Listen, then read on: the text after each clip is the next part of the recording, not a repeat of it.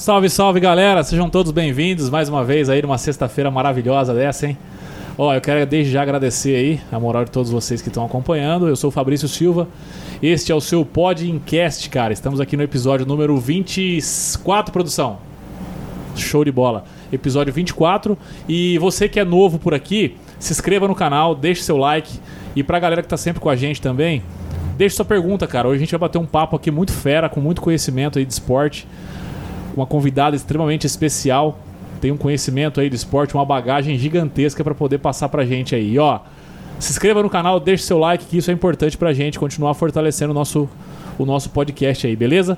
Cara, hoje eu tô aqui com Marilza, uma triatleta dispensa o restante da apresentação, porque é uma triatleta fera, treina vários KMs aí. Meu Deus do céu, seja bem-vindo e obrigado por ter aceito esse convite, Marilza. Ai, obrigado, prazer é meu, uma honra, né? Um privilégio estar aqui compartilhando um pouquinho da experiência do esporte com vocês. Pô, legal, obrigado. E olha, antes de continuar aqui, eu preciso falar para vocês os nossos apoiadores, cara.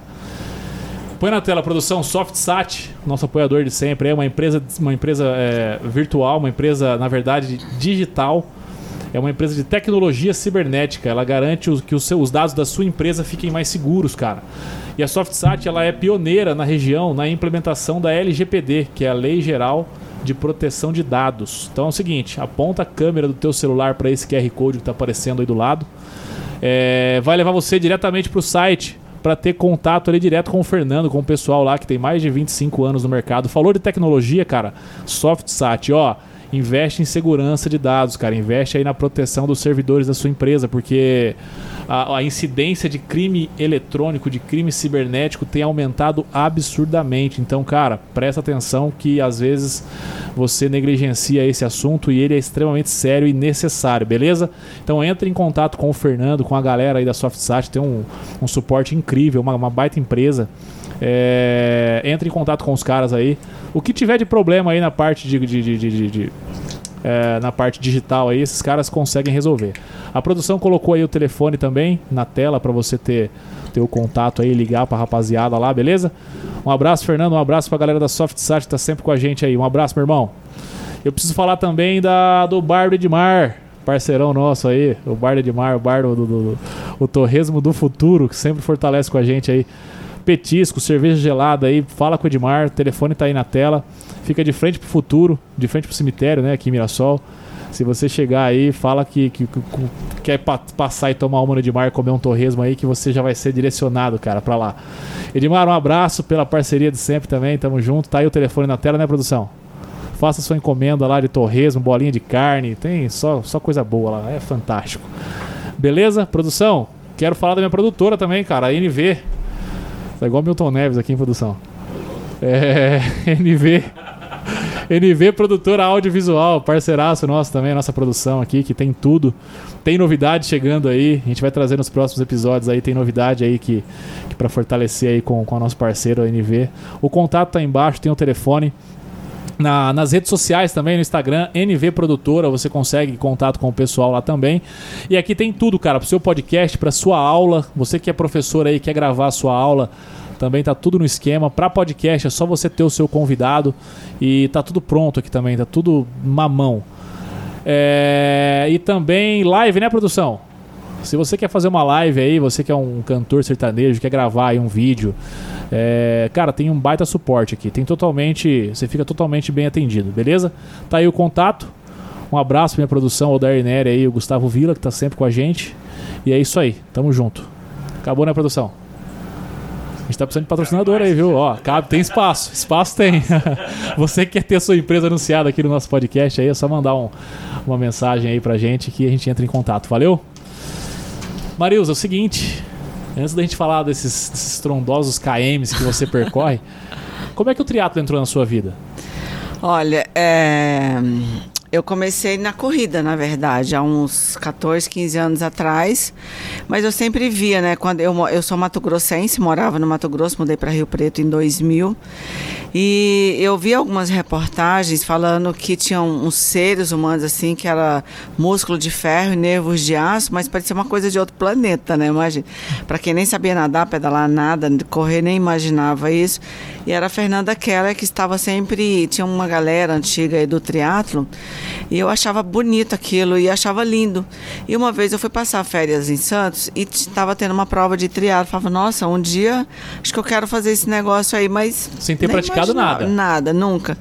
Aí em 2007 eu frequentava lá o clube em Rio Preto e eles tinham um clube de corrida que corria a cada 15 dias só. Aí um dia lá ele me inscreveu numa prova, acho que foi a TV Tem, é uma corrida histórica que tinha em Rio Preto no mês de março, aniversário da cidade, que passava pelo Cristo e tudo. Eu não sabia nada de corrida, porque eu não, não me informava, nada. Eu falava, ah, coloca o um negócio no pé aí, que era o chip, né? E acompanha a galera correr. aí eu comecei, fui atrás, aí eu via que tinha, acho que tinha uma, uma pessoa correndo com alguém que tava, ficava falando, olha, respira assim, faz assim, e eu comecei ah, a entendi. ficar perto, ouvindo. Sim. Aí no final, terminou ali a corrida, eu fui embora. Quando eu estava chegando no carro, eu ouvi chamando meu nome. Eu falava assim, nossa, mas eu não fiz nada de errado, né? Eu corri, devolvi lá o um negócio que tinha que devolver. Aí eu tinha pegado o pódio na minha categoria. Assim, eu, eu quase corrida. desmaiei de vergonha. Entendi. Falei, nossa, não, não, não, não vou lá não. Aí o meu professor lá do clube falou, não, vai lá sim, pegar o troféu tal. Eu falava assim, gente, mas como que é esse negócio? Aí eu comecei a treinar de vez em quando, porque eu trabalhava, eu morava em Rio Preto, mas trabalhava no Mato Grosso. Então eu ficava 15 dias lá, 15 Entendi. dias até 2007, rotina. 2008 era assim. Aí quando eu mudei para cá, eu entrei numa assessoria de corrida, eu comecei a correr e aí 2009 já fiz maratona em, em Foz do Iguaçu, que foi a minha primeira também que eu assim caí de paraquedas. Os 42 quilômetros? 42, que largava em Itaipu e chegava lá no Parque das Águas, na, na, na nas cataratas, Sei. né? E aí 2010 tinha um desafio no Brasil que chamava as seis maratonas oficiais do Brasil. E aí eu fiz essas seis maratonas também. E o final dessa maratona é, era em Porto Alegre, era a última, que terminava em novembro. Em Porto Alegre não, em Curitiba. Eu terminei e no domingo, na terça-feira eu ia viajar para a Austrália, que meu filho mora lá. E, e assim, aqui eu já falei, olha, acho uma corrida aí no período que eu tiver aí passando férias certo. com você. Você vê o que, que dá para eu fazer. Aí quando eu cheguei lá, porque são 36 horas de viagem, são 13 horas a mais o fuso, eu praticamente cheguei lá acho que na quinta, sexta-feira. Eu falei assim, ó, a tua corrida é amanhã. Eu falei, que corrida? Eu falei assim, ah, uma maratona perdida. de montanha que você vai fazer. Eu falei, acha, moleque, eu corri domingo agora e tal.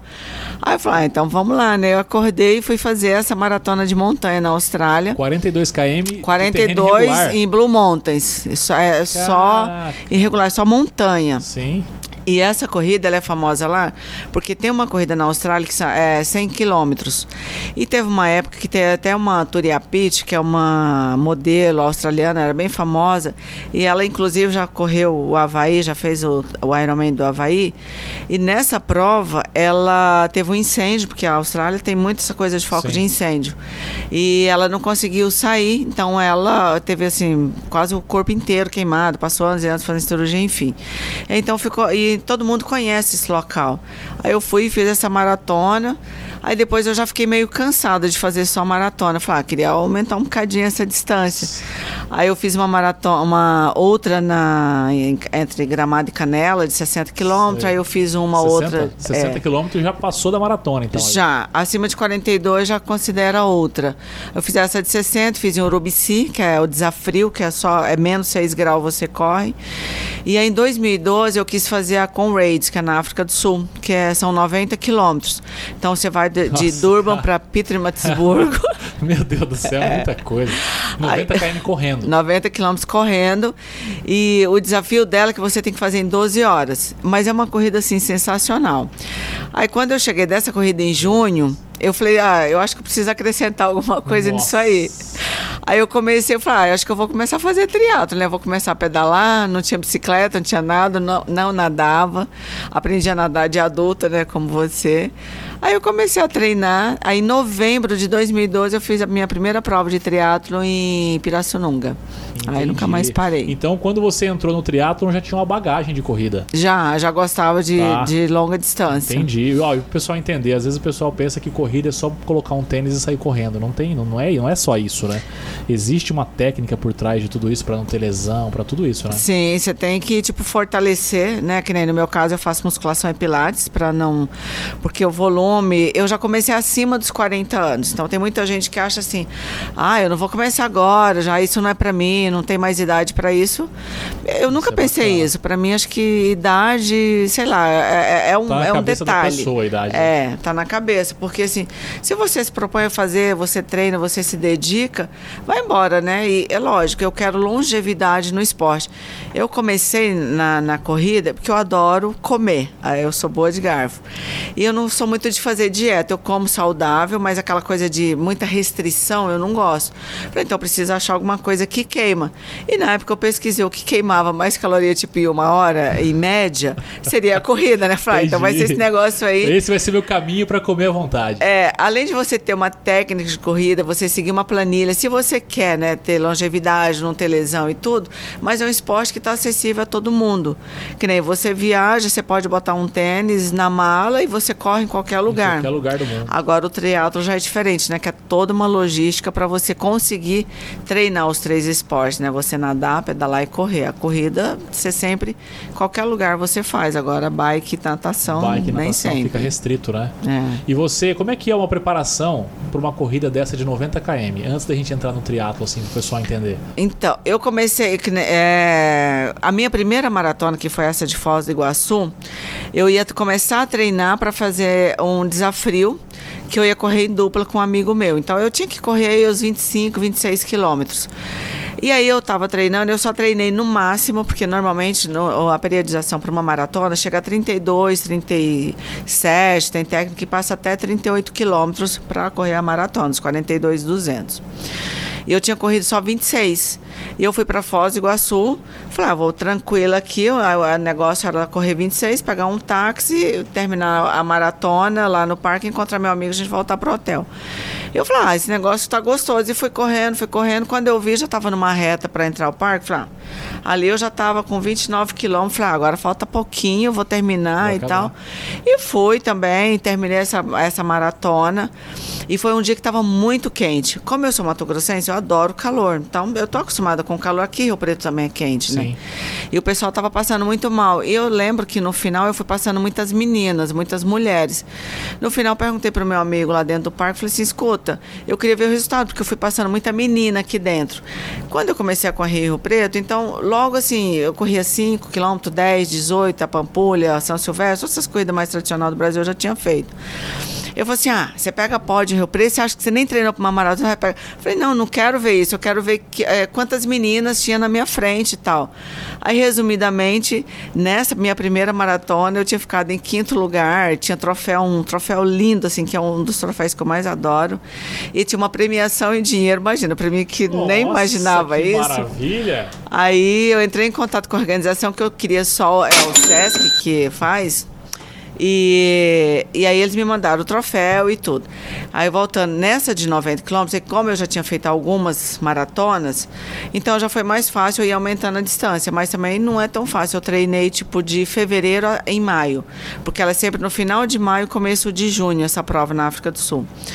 E, e, eu fazia assim, tipo, os longos, o mínimo que era, era 30 quilômetros. Então, todo final de semana, então, eu treinava durante a semana. Sim. E no final de semana, o dia que tinha me, uh, menos era 30 quilômetros. Mas, em média, era 50, eu cheguei a fazer 70 quilômetros de longo e sozinha. Porque esse meu amigo que ia fazer lá também, ele já tinha feito um ano, porque um ano você desce a montanha, outro Sim. ano você sobe, é o contrário. Ah, porque é uma história bem legal, a história dessa com Race, que são camaradas, né? E aí eu fiquei eh, seis meses treinando especificamente para essa prova, porque você tem 12 horas para completar ela. E um segundo, se você não, você não ultrapassa o pórtico, você não pega medalha, nada. Tem nota, nota de corte em todo o percurso. E fica Entendi. muita gente pelo caminho. Então, fica meu pavor gente. era esse. Entendi, não conseguiu completar. É, dentro do tempo. Cara, e você, nessa época de treinamento, Esses 70 quilômetros que você corria era sem parar. Sem parar. Mesmo treinando durante a semana, fazia um longão de 70 km. De, era sábado ou domingo. Eu acordava, 4h40 eu saía da minha casa, ficava girando ali na represa até clarear o dia. Aí, tipo, eu ia duas vezes até Cedral e voltava, e voltava, e chegava em Cedral e voltava pela rodovia. Era meio-dia, eu tava correndo na Washington Luiz, o pessoal passava, buzinava, falava assim, tipo, né, o que, que essa louca tá, Tá fazendo? fazendo Quase meio-dia aí.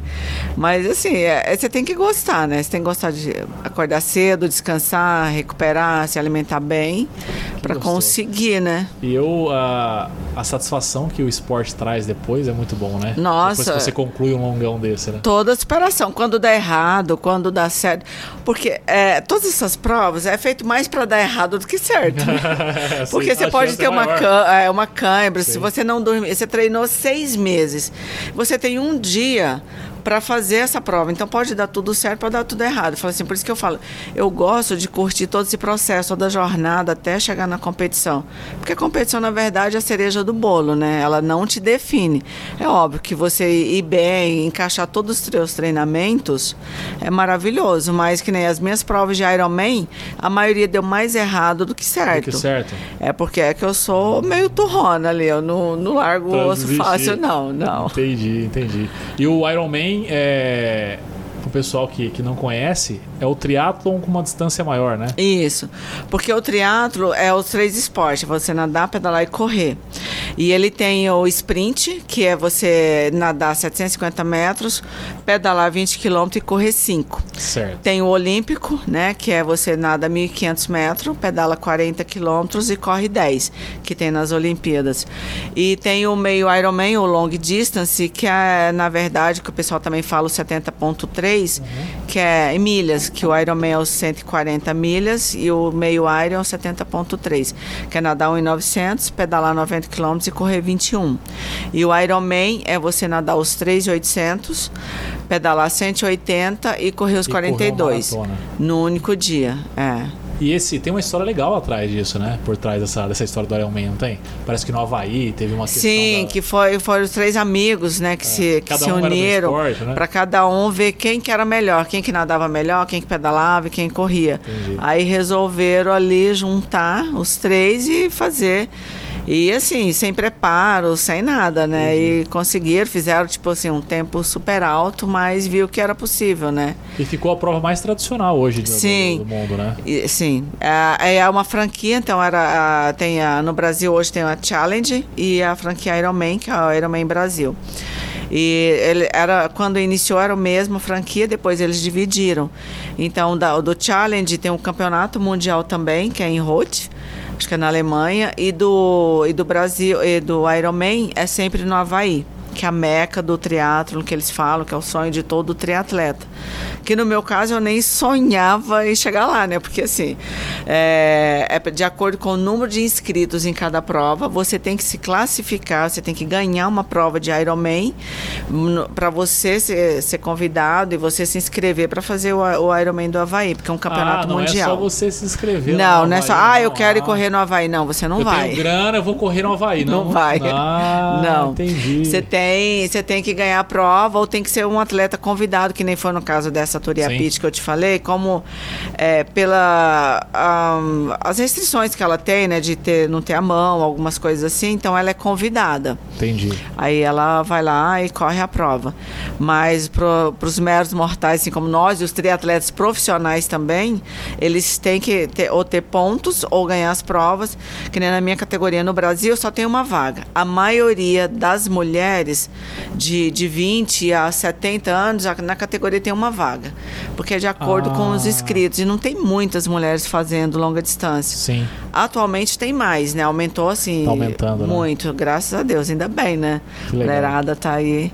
Mas que nem em 2014, minha primeira prova, tinha tipo no- 1.200 atletas, não tinha 100 mulheres fazendo a prova. Entendi. E cada ano agora que tá aumentando mais, aumentando o nível, né, da- na, na, na competição e tudo. Diminuindo o então, tempo e tal. Diminuindo o tempo. Eu tô aqui imaginando a tua, a, a tua reação lá em Santos, vendo a prova de triatlon e tal. Aquele momento que você falou assim, cara, eu quero fazer essa parada aí. Alguém te chamou de louca, não?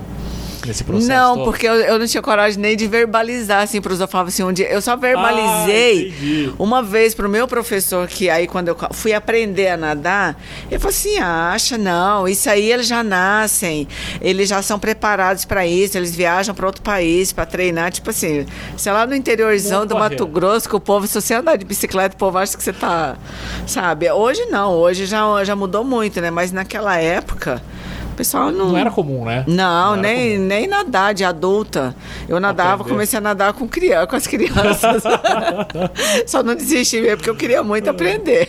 Olha que bacana. Eu levava meus filhos para aprender a nadar e um dia o professor falou: Você não quer aprender? Eu falei: ah, Se tiver jeito, eu quero tiver- sim, né? Porque eu não gosto de ficar parado, ficar aqui olhando, terminar a aula, então eu já vou nadar junto. É que eu fui aprender. Só que depois eu fiquei mais de 10 anos sem entrar numa piscina, né? Que aí, eu aí os filhos cresceram, eu mudei para Rio Preto. Aí quando, em 2012, que eu decidi que eu queria Fazer o triatlo. fazer, aí eu tive que procurar. Entendi. Aí você teve que se inteirar de bicicleta, porque tem um monte de especificação, né? Nossa, eu não entendia nada de bicicleta. Eu sempre fui meio atrevida, porque assim, é, tem muita gente hoje, né? Você já incentiva as crianças a, desde pequenininho a partir para o esporte. Que nem é, nessa prova que eu te falei lá da Austrália que eu fui, é, foi um Ironman, mas nessa prova, em 2015, tinha várias competições, que tinha muitas competições para criança, inclusive o triatlon para criança. Que legal. Então, assim, as gringas, é, tipo, na minha faixa etária, tem muitas que já são ex-profissional e eu, eu- a minha competição é junto com elas. A Fernanda Keller, hoje, que é o nosso ícone, que é a lenda do Brasil, ela compete na minha categoria, porque ela já não compete mais no profissional.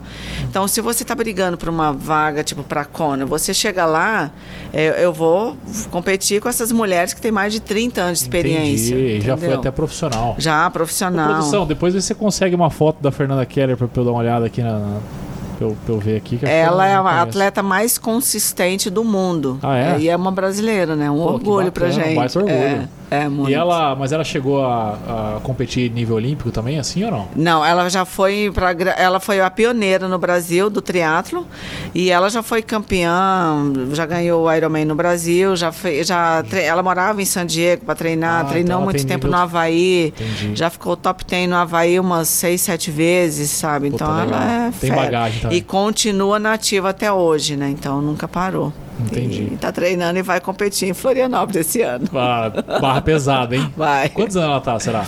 Aproximadamente. Eu tô com 55, ela deve ter uns 56, 57. É da mesma categoria, É a mesma categoria, é de cinco em Também? cinco. Igual a corrida? É. Ah, entendi. Ó, e como que foi a tua primeira prova de triatlo, então?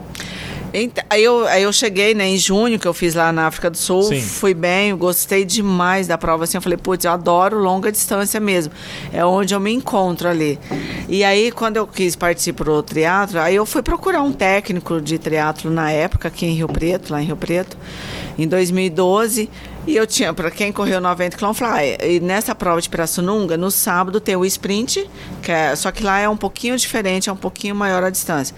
Você nada 900 metros, pedala 22 km, que é dentro do, da AFA lá, que é um clube é, militar que tem lá em Pirassununga. E, já, e corre 6 quilômetros. Aí eu falei, ah, eu queria fazer. E no domingo tem o long distance, que é você nadar os 1,900, pedalar 90 e correr 21. Daí, tipo, umas 5, 6 horas de prova.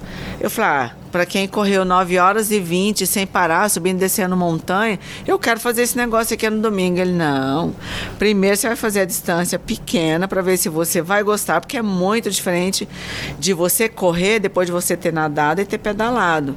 Eu falei, ah, tá bom, né? Então eu vou lá.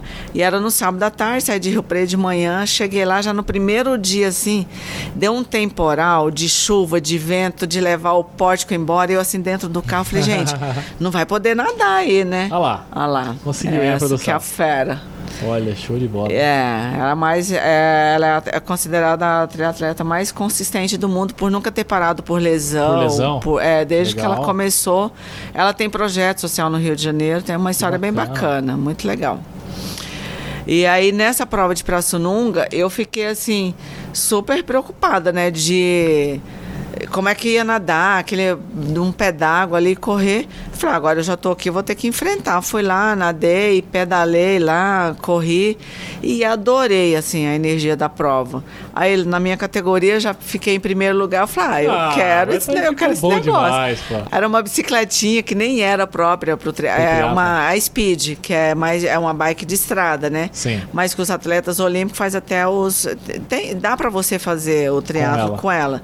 Só que assim a pegada é diferente, porque as provas, aí como eu comecei depois já na meia distância, meia e longa distância, não, não permite vácuo. A TT, que é essa bike, Sei. a Time Trial, que é mais aerodinâmica, te economiza mais as pernas.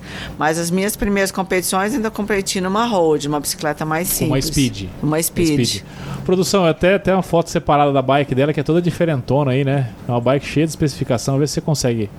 Aí, o pessoal tá vendo na tela aí. Essa daí é a TT. Essa que é a TT, Time, que é a Trial, minha né? xodozinha, que eu Ah, é? adoro. É. E ela tem essa, esse lance é, aerodinâmico aí pra economizar energia. Para economizar energia, o, o- o vento, o capacete é diferente. Então, eu percebo que o capacete que você usa também é diferenciado, é, né? é mais para ser mais aerodinâmico mesmo.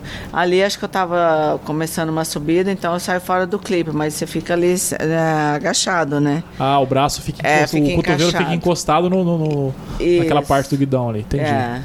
Ah, bacana. E aquele. Às vezes o pessoal acha, pô, vai, é aerodinâmica e tal, mas pra você pedalar em longa distância faz uma diferença absurda, né? Faz, economiza muito, porque aí depois são músculos diferentes que você vai usar na corrida, né? É, lembrando que depois disso ainda tem que correr. Tem que correr os 42 ou dupla maratona, É. né? Dependendo da prova.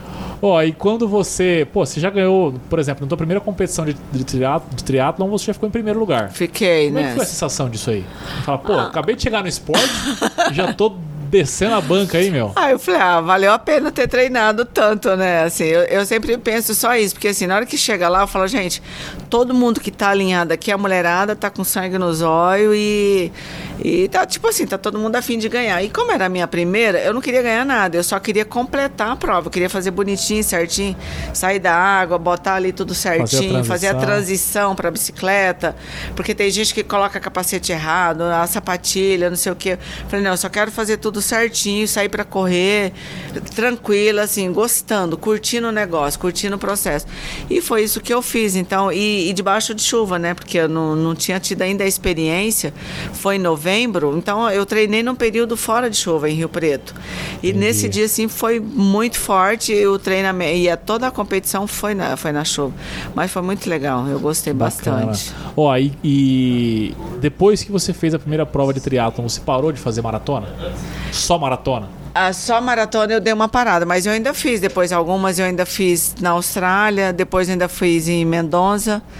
É, eu casei em outubro e eu- meu marido nunca tinha corrido uma maratona. Eu falei, ah, se você quiser, né, a gente treina junto. A nossa lua de mel foi correr a maratona de Buenos Aires. A gente casou numa quinta-feira, na sexta viajamos, no domingo ele correu a maratona, a primeira da vida dele. Cara, você falou arrastou ele pro esporte. ele falou Na que eu queria matar. Oh, Imagina. Nossa, cara. Mas ele pratica até hoje? Ele gosta, Ele só de gosta? corrida. O triatlo não. Entendi. Como que é o nome dele? Marco Túlio. Nossa, Martúrio, você tá enrolado, hein, cara? Foi arrastado mesmo Foi arrastado. é. Pô, que legal. E quantas maratonas até hoje você correu? Olha, só maratona foram 18. 18 maratonas. 18 maratona. Que aí quando você começa. Aí depois eu parti já pro triatlo, né? E sempre já treinando ali é, para você fazer o Ironman e mais competir no Havaí, você faz dois Ironman por ano. Então fiquei três anos seguidos fazendo dois Ironman por ano, mas as outras provas de meia distância. Aí depois veio a pandemia, deu uma parada, né? Então 2020, 2021, pra, a gente não teve competição de triatlo no Brasil praticamente, né? Teve o Ultraman o ano passado. Que foi que você É, competiu. que é que eu competi.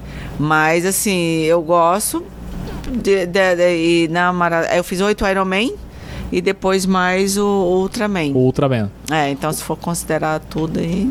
Produção, aquela outra foto que a gente tem preparada aí pra ela comentar, se eu não me engano, acho que a gente, a gente tinha falado aqui do teu primeiro Iron Man, né? É. tava passando pelo.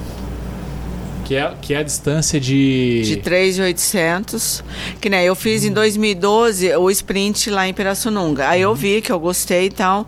Em abril eu já fui para Caiobá, que tem um long distance lá, que é o meio Ironman. Tá pegando o pessoal. Aí eu fui para Brasília, pra, que daí eu já fui testando essas distâncias maiores para ver se eu ia aguentar o volume de treino pro Ironman e fazer no mesmo dia, né? Porque assim, todo mundo, meu, quando eu corria, nesse ano que eu fiz lá em 2010, as sete maratonas, meu técnico falou assim: "Você é louca, porque os técnicos recomendavam naquela época você fazer uma maratona por ano pro teu organismo recuperar".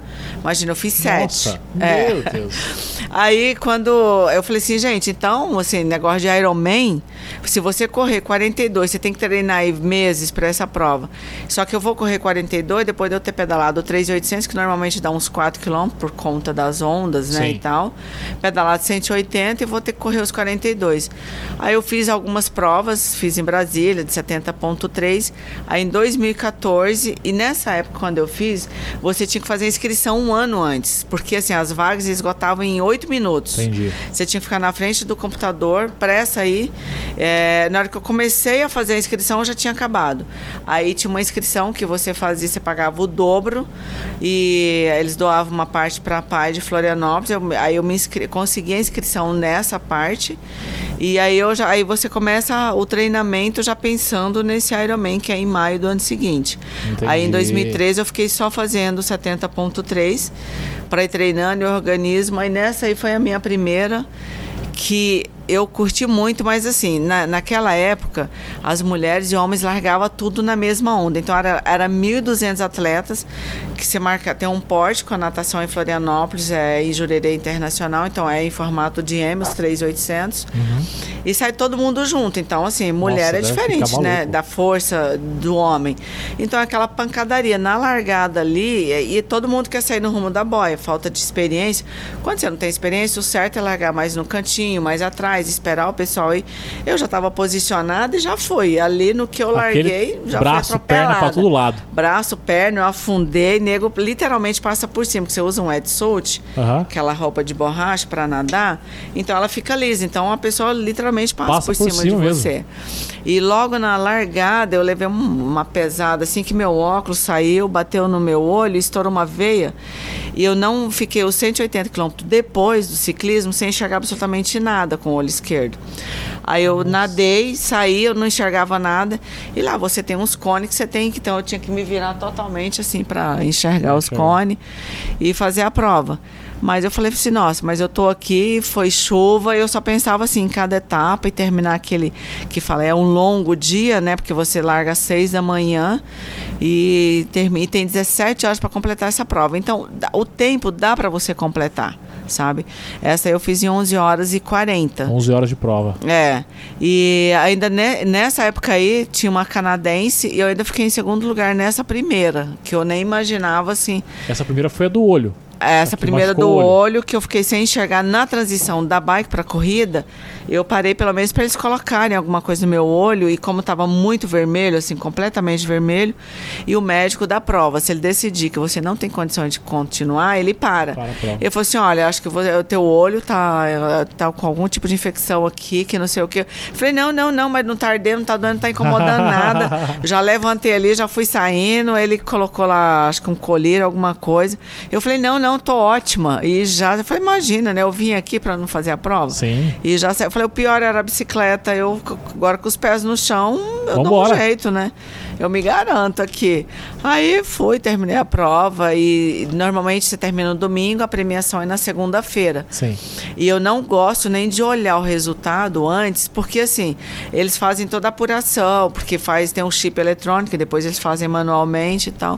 Aí na segunda, aí você volta lá pro, pro posto lá onde tem a, a confraternização, que aí eles fazem a premiação. A premiação. É. Aí você ficou em segundo. E lo- é, eu fiquei em segundo, são Que cinco foda, cara. lugares, e foi, eu falei assim, putz, eu quero esse negócio aqui, Foi uma ascensão continuar. meteórica no esporte, né? Porque tudo que você participava, você já ganhava, ficava É, mas é, assim, colocado. eu, eu me dedico bastante, Eu sabe? Eu gosto. Então, mas eu acho que é justamente por isso de eu curtir o processo e nunca ter pensado em pódio, porque tipo assim, eu achava que pra mim isso era uh, era difícil, né? Você, eu não tenho um, é, uma rotina de atividade física de antes dos 40 anos. Uhum. Eu sempre gostei, assim, de. Mas fazia uma academiazinha, uma coisa ou outra, uma dança, mas nada de nadar, pedalar e correr. Intenso, né? É, nada muito intenso. Aí quando você começa ali, você vai vendo resultado, qualidade de vida, você consegue manter um peso, independente da sua idade, você fala, pô, o canal é aqui, eu quero fazer isso o resto da minha vida, né? Então,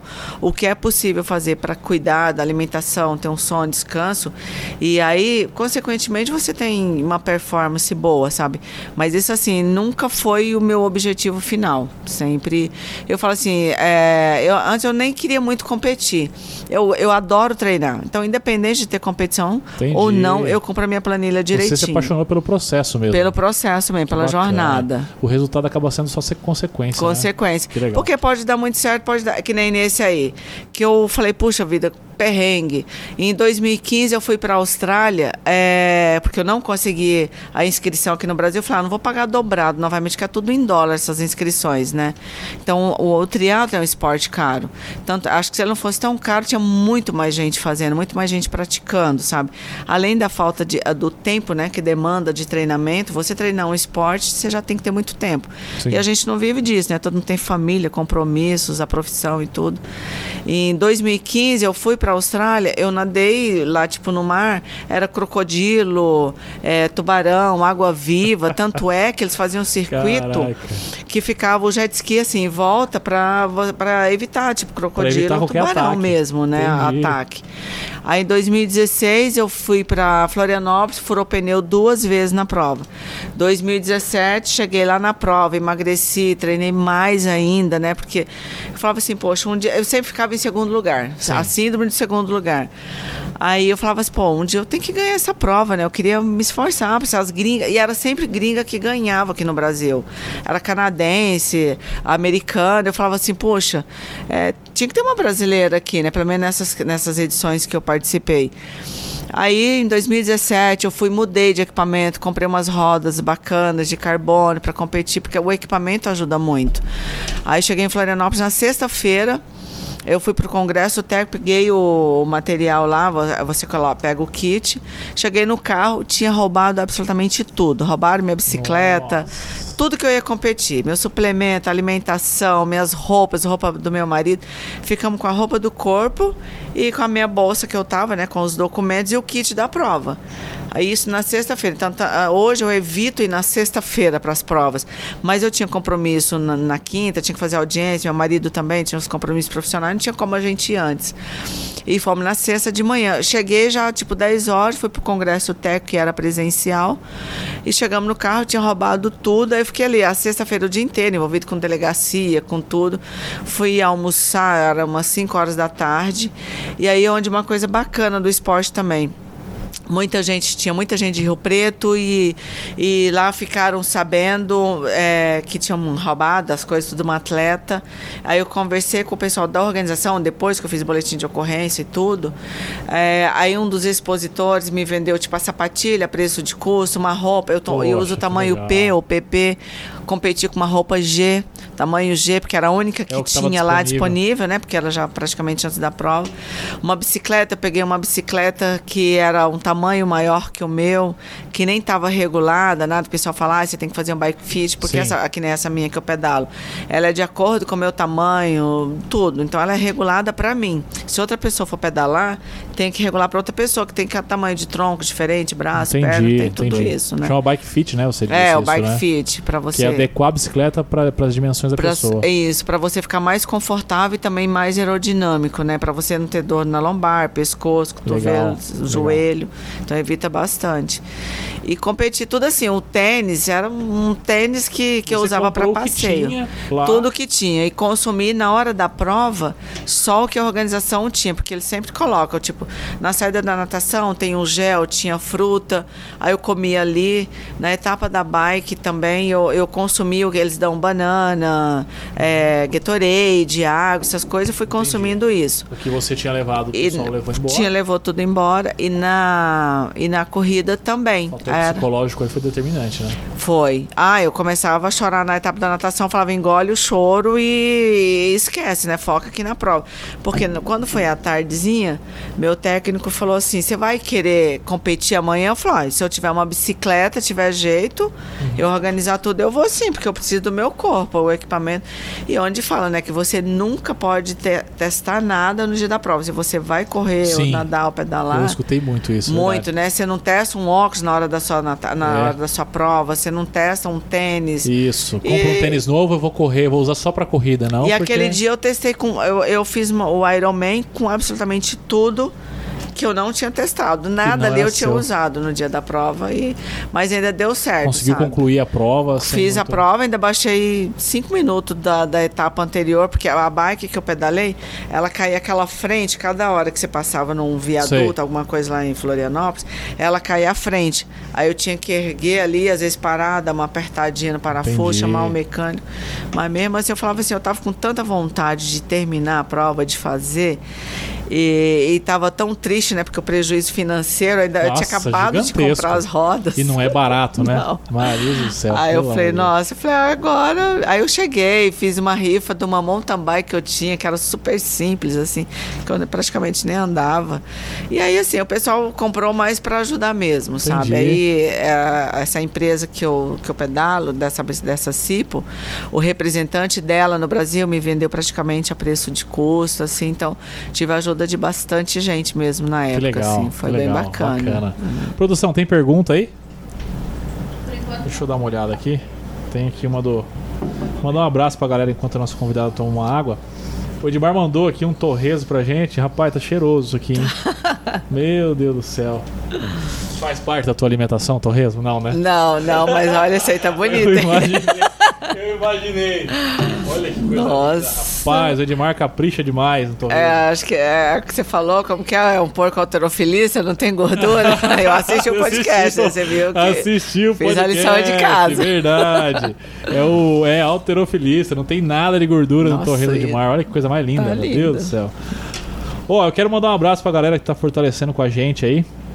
O André Fantozzi, cara, o parceiraço nosso de Bonifácio, tá sempre acompanhando. Um abraço, André. O André é do Motel Moncherry. Se você for pra Bonifácio aí, é, passa lá pra tomar um café e conhecer. O Dair, meu irmão Fernando, um abraço também, Franciele. Ó, o meu irmão Fernando, cara, Eletrônica Beira-Mar. Procura Eletrônica Beira-Mar se você estiver no litoral norte lá. É, fica. Ah, ó, a produção tá ligeira, colocou na tela aí. Lá na Ilha Bela, meu irmão mora na Ilha Bela. Quero mandar um abraço pro meu irmão, pra minha cunhada, pros meus sobrinhos, meu sobrinho Neto, minha sobrinha neta agora. Você que aí que tá na Ilha Bela aí quer arrumar alguma coisa aí, Eletrônica Beira-Mar, sucesso.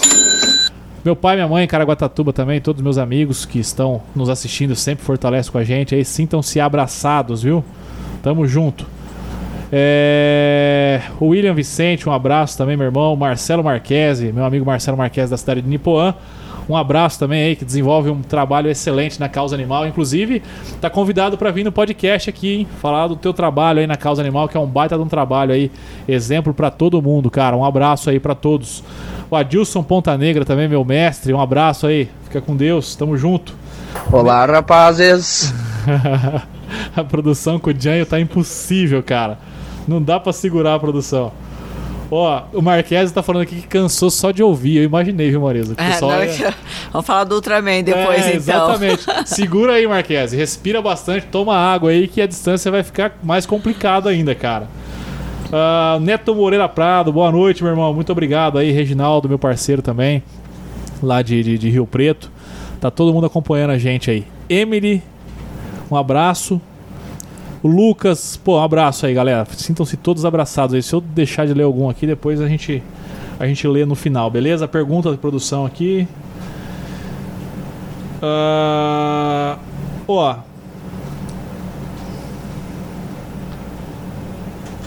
Leandro Faria tá perguntando se o triatlon é um esporte muito caro. É, infelizmente. e essas provas. Hoje está ficando um pouquinho mais acessível, porque assim, já vários organizadores estão fazendo outras, né? Porque o triatlo, você nadar, pedalar e correr, então qualquer distância você é triatleta. Mas essa franquia Ironman, como você paga as, inscrições, as inscrições em dólar, pra Sim. gente não é barato, que na inscrição para um Ironman são 800 dólares mais 7% Nossa. de taxa. A do meio Ironman é a média de 400 dólares mais 7% também. Então, de, de taxinha que eles cobram ali. Então, para nós, assim, né, para os nossos padrões, se torna caro. Os equipamentos são caros, a maioria é importado. Sim. E agora está assim, vindo outras provas para o Brasil que é, tipo, mais, mais acessível, né? Mas é em torno de 800 a mil reais uma inscrição, uma inscrição. de uma prova dessa fora da franquia. Uma dúvida que me surgiu, esse Ironman, quando é nacional, uma, é, tem a pontuação também ou uma, qualquer pessoa pode se inscrever? No Ironman Brasil, você pode se inscrever. Ah, Aí tá. é só para o Havaí que você tem que ter essa pontuação. Tem que ter ganhado uma prova para você ir pro, pro Havaí. Então é, a gente pode dizer que lá no Havaí se reúnem-se os melhores São os melhores triatletas do mundo. Porque é por pontuação. Sim, porque Entendi. é que nem eu, eu fui duas vezes que eu ganhei uma vez a prova em, em Fortaleza, também por conta do calor.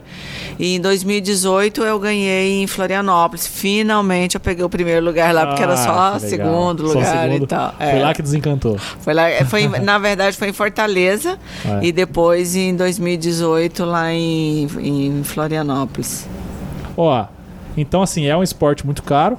Só que se a pessoa quiser fazer. É, esses grandes eventos são caros, né? Sim. Se a pessoa quiser fazer. É, a entrada costuma ser muito caro, o cara pegar uma bike mais barata. Sim, você tem Dá como fazer, pegar né? uma. É, é, porque assim, tem prova que né, vai ter uma prova agora em Pirassununga que você pode fazer até de mountain bike. Então você, ah. você nada, pedala de mountain bike e corre, você compete naquela categoria de mountain bike. Que legal, não sabe? precisa ser a speed, então. Não, não precisa assim... ser a speed ou uma TT, não. Você pode pegar uma bike de entrada e Sim. fazer. Tem as provas mais acessíveis, tem distâncias menores. Então, assim, tá, tá, tá bastante bastante acessível muito, né? agora, né? porque antes era bem. Antes tinha poucas provas no Brasil, hoje praticamente já está tendo, sabe, quase que todo mês tem uma provinha de triatlo em algum canto do hum, Brasil. Bacana. Tem. E tem cada vez mais adepto, né? Eu tenho Sim. percebido aí que tem crescido muito essa, essa onda de, de triatlon, cara. Eu é. comecei a nadar lá na aquática, quero mandar um abraço pra galera da aquática também, o Ian, o Chafique, o Tiagão, é, né, que, gente que, boa, que é parceiraço nosso lá. Eu comecei a nadar lá também. É, apaixonei pela natação, viu? Então, depois Porque... você começa. Você já tá correndo, não? Então, eu corria, na verdade. Aí. Eu, é, vou, vou, vou, vou achar ó, a produção, Marisa. Aqui não tá, eu tenho, eu, é, pela risada ó, ali, não sei não. Eu sou muito, eu sou muito. O pessoal, é então, é que assim, a gente traz o pessoal do esporte aqui, e eu sou um pouco, eu, eu, sempre fui muito viciado em esporte, né? Que legal. Então veio aqui uma, uma técnica de futebol masculino, Olha que E a gente fez uma resenha aqui e ela me convidou para jogar no time dela. Aí. Aí a produção fica me zoando, entendeu? Aí, só que o detalhe, eu vou, eu vou, vou achar a foto aqui para pôr nesse episódio, viu, produção? Para provar que pra você já provar que eu já futebol. corri corrida famosa. Não, agora ah, corrida. cara pode ser um tonel de 18 litros, mas sempre cheirosinho. É, ó. Aí, Marilza, eu. E eles ficam me zoando, entendeu? Por conta disso. Mas eu já eu corri já. Eu, ah. eu fiz uma cirurgia jogando bola, eu machuquei o cruzado anterior rompi o ligamento do joelho direito. Aí eu fiz uma cirurgia. Uh, aí o médico na época, o Dr. Márcio Carneiro, de Rio Preto, ele falou, eu falei, doutor, pô, eu tenho 25 anos, eu quero ficar bom. Eu sou pesado, sou grande, é, não, se você seguir tudo aquilo que eu te falar, você vai conseguir correr até uma São Silvestre. Oi. Eu falei, doutor, eu vou, hein? Falei, Beleza, fiz a cirurgia, fiz a recuperação igual ele, ele determinou tal em 2015, aí 2016 eu treinei e 2017 eu corri a São Silvestre. São Silvestre, olha é, que bacana. Aí foi uma baita superação também. Eu vou achar a foto, a produção não achar que eu tô com resenha. E é uma festa, né? É uma festa, é uma farra aquela. E no Brasil você pode correr qualquer prova. Se você não correr a São Silvestre, você viaja, você, você fala que fez sete maratonas, ah, tá bom, legal. Você correu a São Silvestre? É, aí não, já é te olha diferente. Coisa. Nossa. Marius, e a quantidade de gente que acha que a São Silvestre é uma maratona? Nossa, é muita, né? Eu fiz a maratona da São Silvestre. maratona da São Silvestre. Não, você não cara. fez maratona, ainda não. Pode É fazer. Eu falava, eu tava lá na São Silvestre. Nossa, mas você correu 40 e poucos quilômetros. Não, cara, lá é 15, lá é corrida de São Silvestre, não é maratona, né? Ah, tem outra pergunta do Neto aqui. Como. Ah, ele tá perguntando como que é feito o treinamento e como começou a ver que dava pra fazer pra competir no Ironman. Então, foi é, po- por essa distância, né, de eu ter feito bastante coisa na corrida. E, e aí a corrida fica um pouco maçante, né? Porque é de você dar tiro, faz intervalado, faz longão, não sei o quê, todos os dias ali da semana. Aí eu queria diversificar, né, para não ter lesão e tal, porque muita gente se machuca é, correndo todos os dias. E eu não queria ter isso, porque é o que eu te falei, eu quero ter longevidade, eu quero estar lá velhinha e quero estar praticando esporte. E aí onde eu coloquei a, a bike, porque você usa outros músculos, a natação, né, que também já te dá um condicionamento excelente. E aí juntando os três, você vê que é possível fazer, sabe? Basta vai treinando. Para mim a prova maior disso foi desse Ultraman, que é essa última prova que eu fiz, Certo. Que que você quiser fa- falar sobre ela, que eu falava assim, eu como eu não tinha parâmetro de um treinamento desse, eu falei, eu tenho que confiar no processo que meu técnico passar para no dia lá dar certo, que foi que eu fazia também nas provas menores, só que tipo, falei, ah, vou treinar aqui para um Ironman, é, fazer maratona você termina destruído, né? Sim. Todo mundo que corre uma maratona sabe disso. Eu falava assim, gente, como que é você fazer uma maratona depois você ter ficado ali seis horas em cima de uma bicicleta praticamente, ficar ali uma hora e Exatamente. pouco nadando, porque a natação te desgasta também, né? Você sai super cansado. Hoje eu nadei 5 mil lá, sem dar muito tiro, só alguns estímulos assim. Você fica, você fica um pouco mais cansado. Machuca bastante, né? fica É. muito desgastado. Aí depois, aí depois, mas só que cê- é, é treinamento, sabe? Você vai confiando no processo, porque você, não começa num dia, já no outro dia você faz Sim. uma competição, né? Você vai vivendo ali os treinos diários, vai se dedicando, que no final sai, tá tudo certo. Vamos falar então da Ultraman. A gente tá falando aqui do, do Ironman, que, que é essa distância Dos de 3,800, 3,800 nadando, 180, é, 180 pedalando e 42,400 correndo, 42 e 200. Esse é o Ironman, esse é o Homem de Ferro. Isso. É, o- é a prova, uma das mais conhecidas que tem no, no, mundo, né? É. Agora é o seguinte, você foi campeão ano passado. Campeão Ultra- feminina geral. Ultraman. Isso. O que, que é o Ultraman? Ultraman, é, ele também foi criado no Havaí, então ele tem Ah. várias é, cidades do mundo. Esse final de semana mesmo está tendo Ultraman na Flórida. E a- aqui no Brasil ele acontece em Paraty ou Ubatuba, né, naquela região lá. E ele é você é, são- é feito em três dias. No primeiro dia você nada 10 quilômetros no mar e pedala 145 quilômetros. 10 km no mar. 10 nadado. quilômetros no mar e pedala Pela madrugada. 145 também só em serra, bastante altimetria. No segundo dia, pedala 276 quilômetros, que também tem mais de 3 mil metros de altimetria. Para quem pedala aí sabe que, Que que, que é força bastante. E no terceiro dia, corre a dupla maratona também, que são os 84,400, que também é, é sobe e desce, é downhill. Cara, então 10 km nadando. Quanto dá pedalando? Dá 421 pedalando. pedalando. e 84,400 Cara, uma correndo. distância absurda. É. Feito em 3 dias. Em três dias. Todos os dias ela começa às 6 horas da manhã. Então você tem 12 horas por dia para concluir. Então no primeiro dia você não pode passar de 12 horas, porque se você passar, você não faz o segundo dia.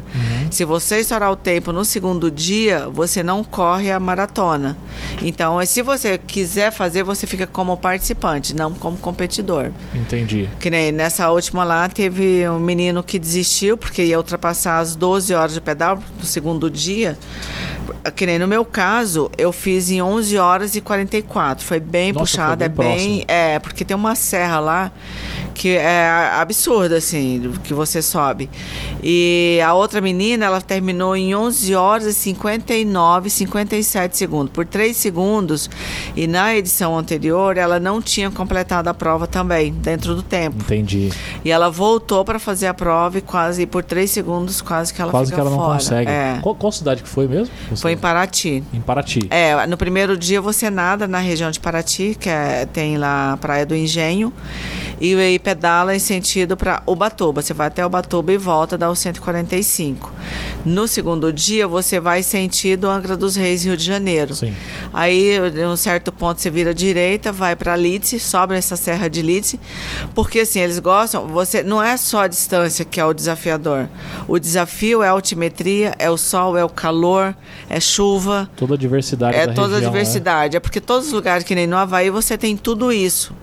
É, pelo fato que nem eu, eu fui bem, eu ganhei a prova, eu poderia ir para Tem o campeonato mundial também no Havaí do Ultraman. Ah, do Ultraman. É, mas lá é meio assustador. Eu falo assim, é assustador até você começar a treinar, né? Porque você dá praticamente a volta na ilha para fazer essa prova. E já a- o Ironman, a gente, fala, a gente brinca que existe o Ironman, existe o Havaí. Porque no Havaí você pega, como é, é uma ilha, e você pedala, tem aquelas lavas, então você pedala ali, tem vento de 45 km por hora. Que nem os profissionais, eles ainda conseguem descer clipado ali. É, você sobe, sobe, sobe, tem mais de 2 mil metros de altimetria na etapa da bike. E também é muito sol, muito vento, umidade altíssima. É, você sobe muito quando você vira os 90 km para voltar, é, o vento praticamente quase que te joga fora da Entendi. bicicleta. Então você tem que segurar firme, que no meu caso, eu segurava firme ali no guidão para tentar manter. E nos últimos 60 quilômetros é um vento contra absurdo, que você faz uma força danada e você praticamente não sai do lugar pedalando. Cara, E depois corre, que eles falam, tem o Energy Lab lá no Havaí, que é você é, fica abaixo do nível do mar. Então parece que você está entrando numa caldeira.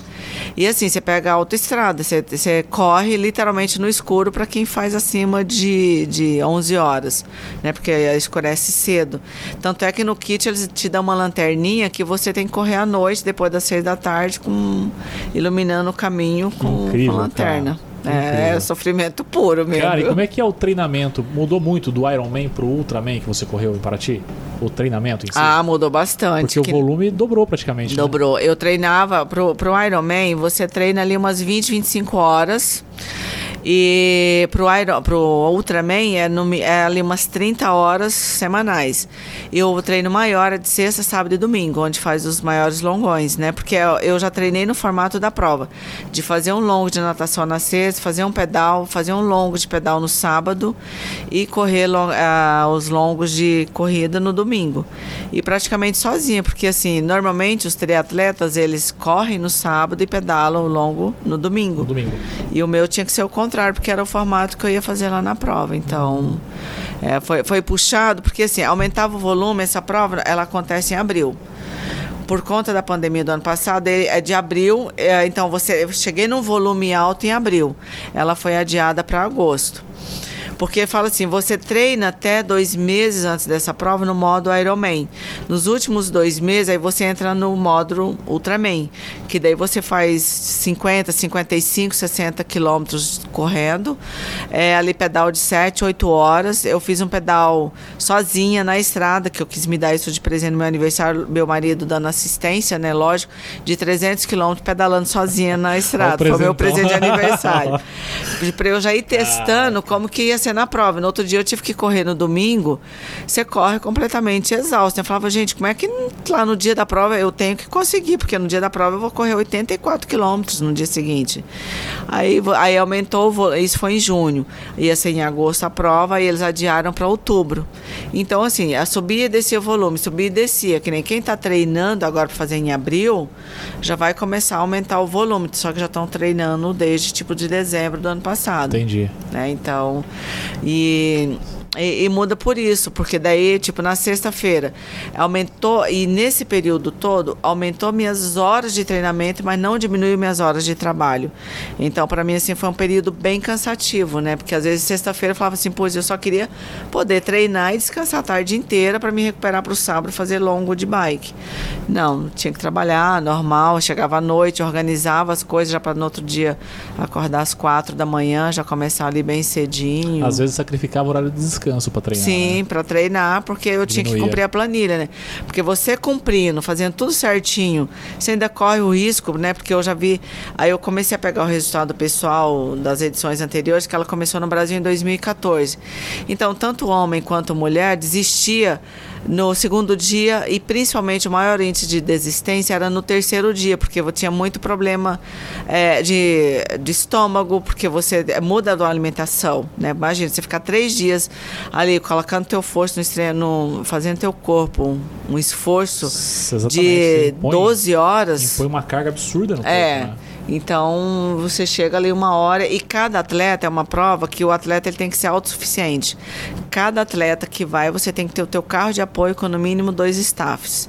Então assim, quem vai te alimentar, te hidratar o dia todo é, são os teus staffs. Ah, entendi. Porque chega uma hora que nem assim, aqui eu fazia os meus longos 55 quilômetros, eu já carregava tudo comigo, né? Então, às vezes meu marido ia de bicicleta, às vezes ele ia de carro, às vezes eu ia sozinha.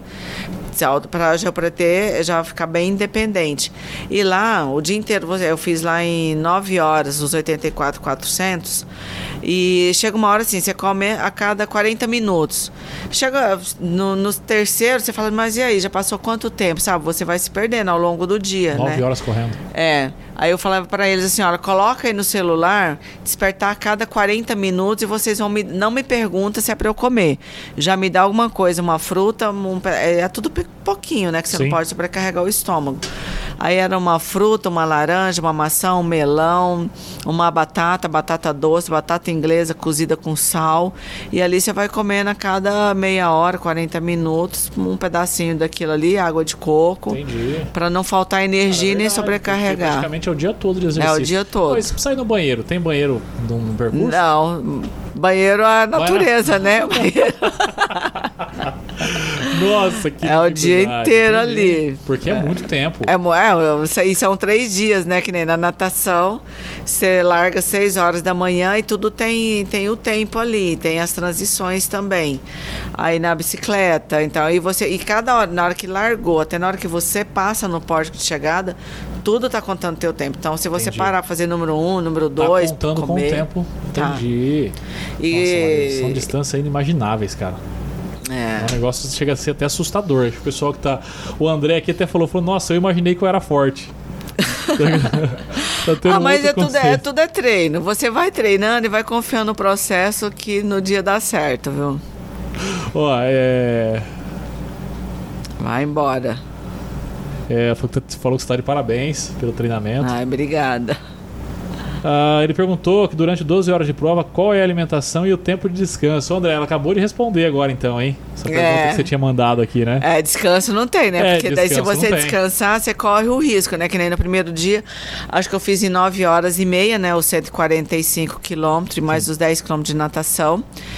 E no segundo dia, que foi esse dia que você pedala o dia inteiro, no- quando a gente virou lá pro sentido de Ubatuba, aí foi um perrengue que eu ficava com medo, né? Eu falava assim, para eu conseguir correr amanhã, eu tenho que fechar dentro de 12 horas. E a serra de Leeds, ela é tão íngreme que às vezes o meu Garmin, o relógio que você usa na bike, ele dava pausa, porque parecia que eu tava parado, que chega uma hora você tá pedalando a 8 km por hora. Entendi. E, e tinha os túneis também. Então, chegou uma hora que eu tava perdendo a referência de, de, de tempo e de horário do dia. Sim. Eu perguntava para os meus staff, para meu marido e meu filho, falei, escuta, será que vai dar pra gente fechar dentro do tempo aí, quando virou em Ubatuba, que daí tem mais serra para você subir, aí você pode usar as duas bicicletas, a TT e a Road. Ah, então, porque a Road, ela rende mais na subida, né? Então, ela é uma bike de estrada. A TT, ela é mais aerodinâmica, então ela não rende muito em subida, você faz muita força. Entendi. Aí eu troquei de bike e começou aquele negócio, igual o Tour de France. É, na subida eu jogava as garrafinhas de água, na descida eu colocava peso para poder embalar melhor, porque quem é mais pesadinho na descida ganha. Aí eu colocava um peso ali para embalar, pedalava em pé. Aí eu fechei nessas 11 horas e, pouco lá, quando eu cheguei, falei, nossa, aí você já vai direto pro hotel, o horário que você descansa, na hora que você termina É a a hora prova. que termina a prova, não tem como. Aí já come ali uma batata, já manda macarrão pra dentro, né? Porque é muito carboidrato. Aí no outro dia tem que acordar às quatro e pouco da manhã novamente, porque seis horas é a largada, é pontual, mas antes sempre tem um briefing antes ali da, da, da prova. Que ele passa todas as instruções, tanto para os staff, porque a estrada é compartilhada, eles não fecharam o trânsito. Entendi. Só que essa prova em Ubatuba e Paraty, ela é muito legal, que a Polícia Rodoviária Federal, ela, cada, a maioria tinha um atleta, tinha um policial com um atleta. Sabe? Ah, que nem no meu caso, como eu era a primeira mulher feminina que estava ali liderando a prova, eles ficam o tempo inteiro junto. Que nem o moço que ganhou no masculino, o, o carro fica na frente ali para marcar o tempo, né? O race car lá.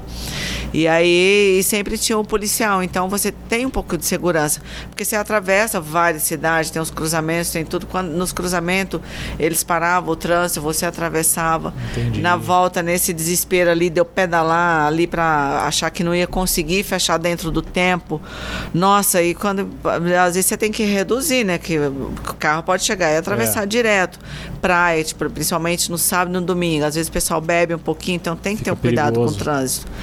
E eles, assim, super atentos, dando ali maior atenção, sabe? Parando o trânsito. Aí a tua preocupação é fazer força ali até você cruzar o pórtico. Então, é uma prova que vale a pena. Para quem gosta de distância, um dia tem que fazer essa prova. Eu quero fazer ela novamente. Mas é muito, é absurdo demais esse KM. Você conhece alguém em Rio Preto que faz essa tipo de Não, prova? de Rio Preto ninguém nunca fez. Eu fui a primeira, A primeira pessoa, tanto masculino quanto feminino, a fazer essa prova. Porque, De- cara- Ultraman. O Ironman já tem vários atletas que já fizeram. Fizeram. É. Ó, e como que é ah, essa prova, esse Ultraman aí vem gente do Brasil todo? Como é que funciona lá? É gente do Brasil Tem todo e vem gringo também. Tem, é, você, mas também é igual é, o Ironman do Havaí, você precisa se classificar numa prova. Você tem Sim. que ter feito ela, né? Ter, ter o índice e tal. Nesse, no Ultraman, você tem que mandar um currículo esportivo para eles primeiro. Você manda o teu currículo, é, um dos organizadores entra em contato com você, faz uma entrevista, aí depois vem mais outros organizadores, eles te marcam um dia lá, vão conversar, vão te sabatinar tudo, chama alguém da tua família, porque assim, como você tem que ter muitas horas de treinamento, se você não tiver o o apoio da sua família, é muito difícil você é. fazer. Porque assim, você fica estressado, o seu sábado, sexta, sábado, domingo, você treina e quer descansar. No meu caso, que eu ainda tenho que trabalhar, é você treina, trabalha e quer descansar. Então você não tem vida social, não tem cinema, não tem jantar fora, não tem nada disso. E se for uma pessoa que gosta, já começa a dar encrenca. Sim. É, às vezes tem- tem gente que tem filho pequeno, né? Tem que dar atenção para filho, tem que sair, tem, vai no shopping, um cineminha, alguma coisa, e a pessoa chega tão cansada que ela não quer nada disso. Então, na entrevista, ele já chama alguém da família, se você tem apoio da sua família. Entendi. E aí você tem que assinar um termo de responsabilidade com firma reconhecida, com testemunha, mandar tudo para eles. Aí depois que eles recebem a documentação, eles entram em contato. No meu caso, que nem assim, uma das primeiras perguntas que ele fez, lógico, antes de eu me inscrever, eu sempre tive vontade de fazer, mas eu também tinha medo da distância, né? Por causa do treinamento, de É machucar. né? Teve várias pessoas que não largaram na prova por conta de lesão, que se machucaram Treinando. treinando, não conseguiram recuperar até a prova, tiveram que adiar a prova. E eu tinha muito medo disso, cara. Eu eu não queria que isso acontecesse comigo. Então eu tinha muito cuidado. Meu técnico também fez meu, meu treinamento direitinho para não folgar demais nem apertar demais. E com a primeira pergunta que o organizador me fez ele falou assim: Maria, você sabe que essa prova tem risco de morte. Aí você olha assim Nossa. pra cara da pessoa, tipo Peraí, assim, eu como- quero como fazer assim? a prova, mas eu não quero morrer, né? Aí eu falei assim, sim, tipo, mas, tipo, não, né? Não, né? Ué, Como assim? Eu falei, ah, mas eu queria tanto ser aprovado que eu falei, assim, você tá tranquila quanto a isso? Que você vai pedalar na estrada, altimetria, é desafiador o percurso, altimetria, temperatura e não sei o que e tal. Eu falei, não, tô consciente e tal. Então eles me sabatinaram das 9 às 11 da noite. Sabe assim? E aí, quando ele, no final, né, que eles um pergunta, outro pergunta, e te faz umas perguntinhas assim, nada a ver para ver tua reação. Não sei que eu respondi tudo ali. Aí no final, quando ele falou assim, bem-vindo ao Ultraman. Sabe, eu não sabia se eu comemorava, se eu falava assim, putz, onde que é agora. que eu fui me enfiar, né? Entendi. Eu fiquei duas noites literalmente sem dormir. Eu, eu adoro dormir, eu não tenho primeiro, mas se eu deitar aqui, eu, eu apago. Eu falava, gente, o que, que eu fui inventar? Será que eu vou conseguir? Aí vem aquela monte de dúvida, né? Tempo, se vai conseguir treinar, como é que vai ser? Treinar sozinha, né? E eu falei, ah, mas eu vou ter que fazer a Quanto responsabilidade. tempo é antes da, prova, então? Essa, entrevista que eu fiz com ele foi em fevereiro, a prova seria em abril. Em abril. É, aí a prefeitura de Paraty não, não autorizou por conta da, da- do caso de Covid lá. Aí adiaram para agosto, também aí ainda não estava controlado em outubro, que aí já estava, a maioria já tinha tomado a vacina, Vacina e e tal. tal, então já estava bem mais controlado até para a cidade. E aí, pra mim, cada vez que adiava, eu dava graças a Deus, né? Aí o pessoal ia ficando é. mais estressado. Pô, vou treinar tudo de novo. Eu falei, nossa, quanto mais eu treinar, melhor. Eu gosto Chegar de melhor, treinar é. mesmo, né? Então.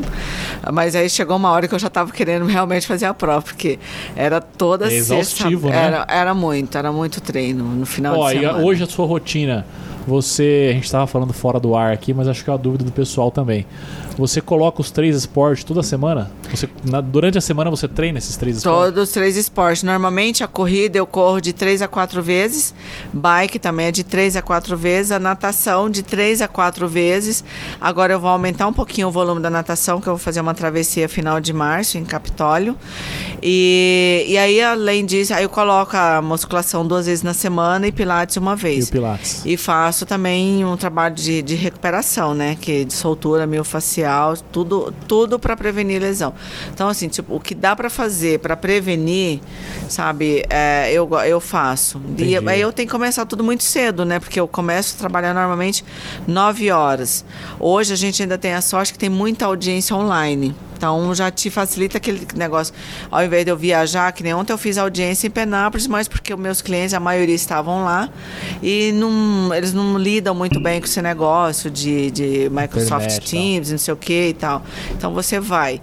Mas quando dá, vai, o cliente vai para o escritório, a gente já faz ali a audiência online, então isso facilita bastante. Ah, bacana, É, então. bacana, porque deve ser uma rotina bem exaustiva. É, que nem antes, antigamente, para você fazer uma sustentação oral, tinha que viajar para São Paulo, fazer audiência em São Paulo.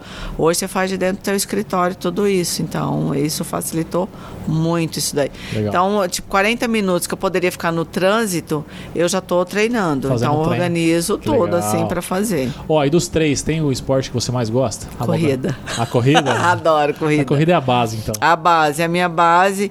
E até porque onde você vai, às vezes que nem eu viajo para o Mato Grosso, para a casa da minha família. Minha mãe mora em fazenda. Então, às vezes eu tenho que, se eu levo a bike, eu tenho que pedalar no rolo, porque é estrada de chão, então não tenho mountain bike. Mas a corrida você faz ela em qualquer lugar, né? Então, por isso que eu acho ela assim Que legal. muito dinâmica, muito acessível, não, não tem. Se eu tiver que levar um salto, um sapato de salto alto e um tênis, eu levo um tênis. Leva o tênis, prefere. Oh, certeza. Treino garantido, né? É. Ó, e se tivesse que falar pra galera aí é, um segredo pra se manter motivada, você teria, assim, algum, algum segredo pra você acordar todo dia e encarar o seu treino e tal? Olha, motivação é, às vezes, se você se, se inscreve numa prova, você tem a motivação de treinar para chegar bem e fazer aquela prova-alvo sua que você quer fazer. Mas nem todo dia você acorda motivado. Tem dia que eu acordo assim, super cansada. Hoje eu tinha bastante coisa para fazer, eu estava preocupada, mas eu falei assim: poxa, eu tenho uma prova mês que vem já, então tem que aumentar o volume, né? Ali você está cansado, já está pensando o que você tem que fazer durante o dia. Eu falo: não, Marisa, volta do treino e pensa aqui. Então eu foco muito na disciplina, que nem antes de vir para cá. Já tô, amanhã eu tenho que pedalar e correr e ter um compromisso às oito e meia da manhã. Eu tenho duas horas e meia de treino, três horas. Eu já acordo mais cedo para oito horas eu ter terminado todo o meu treino para não me atrapalhar. Se eu deixar para fazer à tarde, ah, eu posso correr no sábado à tarde, posso pedalar no sábado à tarde. Ah, atrapalha alguma coisa, eu perco o treino, eu não gosto. Então é assim, é você ter disciplina, se organizar, porque você vai na disciplina mesmo. Às vezes eu brinco eu vou na força da disciplina, porque se você for esperar motivado, você vai estar cansado, Tem você vai estar não tá preocupado, legal, né? às vezes você não dormiu bem, ou você está com uma dorzinha que não seja lesão, mas é uma dorzinha muscular ali do treino que é normal, e que você não vai deixar de treinar por isso. Às vezes está muito calor, muito vento, ou chuva, né? Você fala, aquilo que não prejudica a tua saúde, você vai fazer. Então é isso que eu tento fazer. A disciplina de me impor aquilo, saber que eu tenho que cumprir uma planilha, que eu tenho um objetivo, se não seja uma competição, mas um objetivo de saúde, de qualidade de vida, eu vou fazer, Legal. sabe? Então, Casca grossa ao extremo, pelo amor de Deus. Eu tenho uma pergunta do Lucas aqui, e eu quero aproveitar a oportunidade e mandar um abraço para toda a galera lá do terceiro e sétimo distrito policial, parceiraço nosso lá, pessoal da delegacia de Bonifácio também que sempre fortalece com a gente. Um abraço, Lucas. Ó, o Lucas está perguntando se existe projetos que buscam incentivar as crianças no triatlon. Acho que deve estar falando a nível nacional, né? Que você tinha Sim. falado que lá fora. Em tem. São Paulo mesmo tem um que chama, acho que é Capão da Serra, que é uma ONG que incentiva, que tem a- a- as crianças, até de vez em quando eles fazem umas campanhas de doação de material, de tanto de natação, de corrida, de ciclismo, roupa, sapatilha, capacete para levar. E tem uma galerinha bem forte. É, e eles fazem umas competições, já participam da- das competições, tem, eles frequentam a escolinha para nadar, para pedalar, para correr, que é bem bacana. Eu não Legal. fui pessoalmente, mas eu já conheci os atletas nas competições. Criança nesse esporte deve ser muito bacana. hein? Muito. Ah, e, e, tipo assim, as provas de Ironman tem algumas corridas, chama Corrida Kids, né? Para os atletinhas, que também é a coisa mais fofa Cara, do mundo. Já bacana, é né? muito Os- lindinho os você mini ver. casca grossa. De né? 3 Que a legal. 14 anos eles fazem as Poxa, corridas. É muito Isso deve ser bonitinho. muito bacana. né? É. Ah, seguinte. O André tá dando uma zoada aqui. Um abraço, André. O Marquese. ah, ele tá perguntando assim, ó. O frio traz muita dificuldade para quem é acostumado com o calor. Tem algum treinamento específico para isso? Pra gente aqui não, né? Que nem é, essa prova da Flórida mesmo, esse final de semana. Lá tá muito frio. Que nem você treina aqui em Rio Preto, 30, 30 e poucos graus. É, essa corrida que eu falei pra você que eu fui no desafio, que é em Urubici, nas serras, né, catarinenses. Acho que Urubici é Catari- Santa Catarina. É, eu fiz a corrida lá menos 6 graus e ainda tava chovendo no dia. É, a gente aqui é acostumado com calor, a gente não tem nem roupa para isso direito. Eu tive que pegar. meu técnico na época emprestou tipo uma segunda pele, o outro me emprestou, sabe? Você vai tudo com roupa maior que você, né? Mas tudo para proteger do frio. Mas treinamento específico aqui pra gente não tem, né? É, Você vai, se adapta lá no dia. dia, né? É. Florianópolis normalmente é 18 graus, a prova de Ironman, que pra gente já é frio, né? Pro nosso clima aqui de Rio Preto. E falando nisso, você. Eu já ouvi dizer no mundo das corridas que. Pô, produção, eu preparei uma foto do, né, do, do, do bestão aí pra você, e depois você dá uma olhada no teu.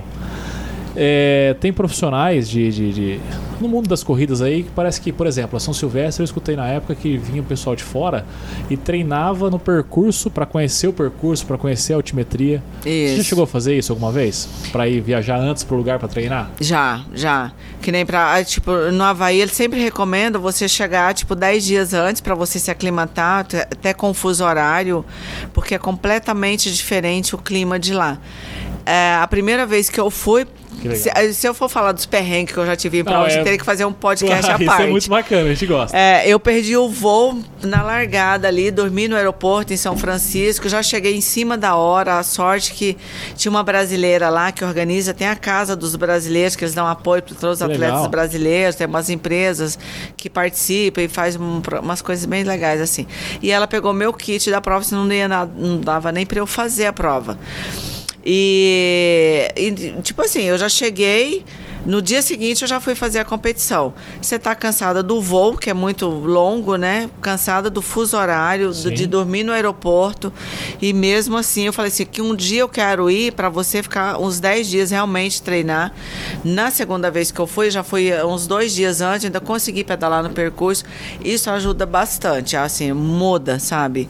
É, que nem quando eu fui para a Austrália, eu fui uns dias, eu ficava em Sydney e a prova é em Cairns, que é na Grande Barreira de Corais. E é num circuito de serra também que acontece a prova. Eu fui pedalar lá no dia, em 2015, imagina, essa é a minha segunda prova. E assim, é subida e descida e não tem guarda-reio, assim. Você tá aqui pedalando, você olha ali, tá o mar do seu lado Entendi. sabe? É, eu fui para Nice num campeonato mundial de 70.3, que é num percurso que passa o Tour de France, que assim é uma alti- altimetria absurda, é, no- em 90 quilômetros, você só sobe em muita curva, que você fica super tenso, você não sabe o que é pior, se é subir ou se é descer pelas curvas, né? E a, a bike atinge uma velocidade também muito grande e não tem muita proteção em vários trechos ali, se você der uma Nossa, erradinha numa perigoso. curva, você vaza fora. Entendi. As europeias passavam assim pela gente, voando, e você via nitidamente quem desse lado de cá do mundo, assim, pedalando super tenso na Entendi. bicicleta, freando, sabe? É, Entendi. é difícil. Mas eu ainda consegui relaxar um pouquinho, porque eu consegui chegar uns dias antes e pedalar no percurso, então eu já sabia Lá que, né, Nice, que ia ser bem difícil a pegada. Né? Pô, que interessante. Então, é. Tem muito. Então, por exemplo, a, a, a prova de Ubatuba aqui, então, pelo menos tem guarda-reio, né? Não Tem, tanto- nossa, é maravilhosa. Não tem. Não, a gente brinca, e, e as provas no Brasil, às vezes o atleta, é, eles reclamam das Sim. corridas, do nível, disso, daquilo, mas aqui no Brasil eles mimam muito o atleta, sabe? Você tem todo ali o apoio da organização, é, as, mesmo as provas de Ironman, que é a mesma franquia no mundo inteiro, a organização é diferente. Aqui eles mimam muito mais o atleta do que em outros lugares do mundo. Lá você se vira. Que nem essa de, da Austrália, a largada dela era em Palm Cove, você tá em Kent, você pegava o ônibus três horas da manhã. Sabe, imagina, você praticamente você vai dormir seis horas da tarde, acorda ali meia-noite para você se, se organizar, Se organizar. e vai para lá e é percurso assim, tipo, tinha duas provas no mesmo dia, um 70.3 e o Ironman. E os staffs aqui no Brasil tem muito, pelo menos, né, antes da pandemia, vamos, agora deve estar um pouco menos. Então tem muitos, eles te orientam para tudo. Você vai numa prova de meia maratona e maratona, eles gritam 10 km, 21, 42, fica o tempo inteiro gritando. Lá a gente saía da natação e assim, você tinha que ir para direita era o Ironman e para esquerda era o 70.3. Naquela adrenalina ali de você acabar de sair nadando ali 4 km, pensando em tubarão, em água viva, não sei o que, você monta na bicicleta, no jeitinho que veio assim, eu já virei para a esquerda, eu olhei assim, tava todo mundo com a numeração diferente da minha bicicleta. Falei, gente, eu acho que eu tô errado. Aí eu perguntei, na hora que tinha um staff, eu perguntei se aquele percurso era do Ironman. Ele, não, não, não, não. Aí me mostrou a direção, mas isso eu já tinha pedalado uns 15 quilômetros aí. Mais 15 para voltar, voltar. errei ali uns 30 quilômetros. Então, ali praticamente uma hora eu perdi. É. Aí eu voltei pro percurso. Falava, e eles não estão nem aí. Tipo assim, a responsabilidade realmente é do atleta, de você prestar atenção no percurso. Você não pode culpar o, o staff de forma nenhuma, né? Só que aqui no Brasil é super sinalizado, mostra tudo, mesmo a gente compartilhando via, é bem, é, é muito mais organizado. Aquela- E mesmo assim os atletas ainda bacana, reclamam. É uma visão sabe? que o pessoal às vezes não tem. quem- Não quem tem. compete aqui no Brasil. né? Aqui no Brasil a gente é muito, tanto em prova de Caramba. corrida quanto de triatlo, é Legal. bem, sabe? Eles Ó, eu, precisava, eu queria saber se tem alguma prova a que você mais curtiu de fazer. A que eu mais curti, Você soltou, que você falou, pô, essa prova aqui é bem, tem uma energia muito boa. a de a com raids, porque assim, pela a energia da prova que você chega Na África, né? na África do Sul, que foi assim maravilhosa, porque no dia antes, no, ela é no sábado, na sexta-feira eles levam de ônibus os atletas para conhecer o percurso. E eles param no, no orfanato, onde tem é, é mais filhos do. que era, tinha muita guerra civil lá no país. Então as crianças, sabe, que tem, tipo assim. é, não tem perna, ou não tem braço, mas a energia dessas crianças, o jeito que elas vibram com os atletas, e no dia da prova elas ficam tudo assim, em frente à escola. Então, em 90 quilômetros, você praticamente, o país inteiro passa pra, pra, para para ver essa prova. Pô, que legal. Quando eu fui, tinha uns 15 mil atletas inscritos, terminaram 11 mil, eles te dão um certificado e tal. E, e o país inteiro para. Então, e assim, as famílias, elas vão pra rua e colocam comida ali para os atletas. Então você não precisa nem se preocupar quase que em levar nada. Com alimentação. Nessa escola, então eles colocam tipo batata cozida com sal grosso, as frutas, não sei o quê. E as crianças ficam para, sabe, para bater na mão. Você chega ali num percurso, você tá tão cansado porque é subida e descida mesmo, e é tudo é, no asfalto. Você tá cansado, você bate a mão ali Que na legal. energia daquelas crianças e elas ficam o dia inteiro, sabe? Ali é no Entendi, sol, é o dia todo acompanhando todos aqueles atletas ali. Nas notas, tem o- os cortes, né, também. Então, assim, além de você correr curtindo, você tem que. Eu corri com dois relógios. Como eu queria ver o meu tempo de prova, eu queria ver o horário do dia, porque você tem no- nos pontos que você tem que passar até naquele Ah, tal até horário. horário. Senão ele simplesmente tira o teu número, te enfia dentro de uma van e você vai pro Tá bom. final. E até, e não adianta você comemorar ali, ah, eu corri 80 quilômetros, agora é 10 quilômetros, vou chegar fácil. Não. Nos últimos 7 quilômetros ainda tem nota de corte. Sabe? Então eles podem te tirar da prova. E quando entra, é, você entra num estádio gigante assim, é, e já todo mundo vibrando. Quando vê que nem eu entrei, já peguei uma bandeira do Brasil, gritando Nossa, que brasileiro, legal, keep going, Brasília, Brasília, Brasília. Que E vai, é o estádio inteiro, literalmente, gritando, sabe?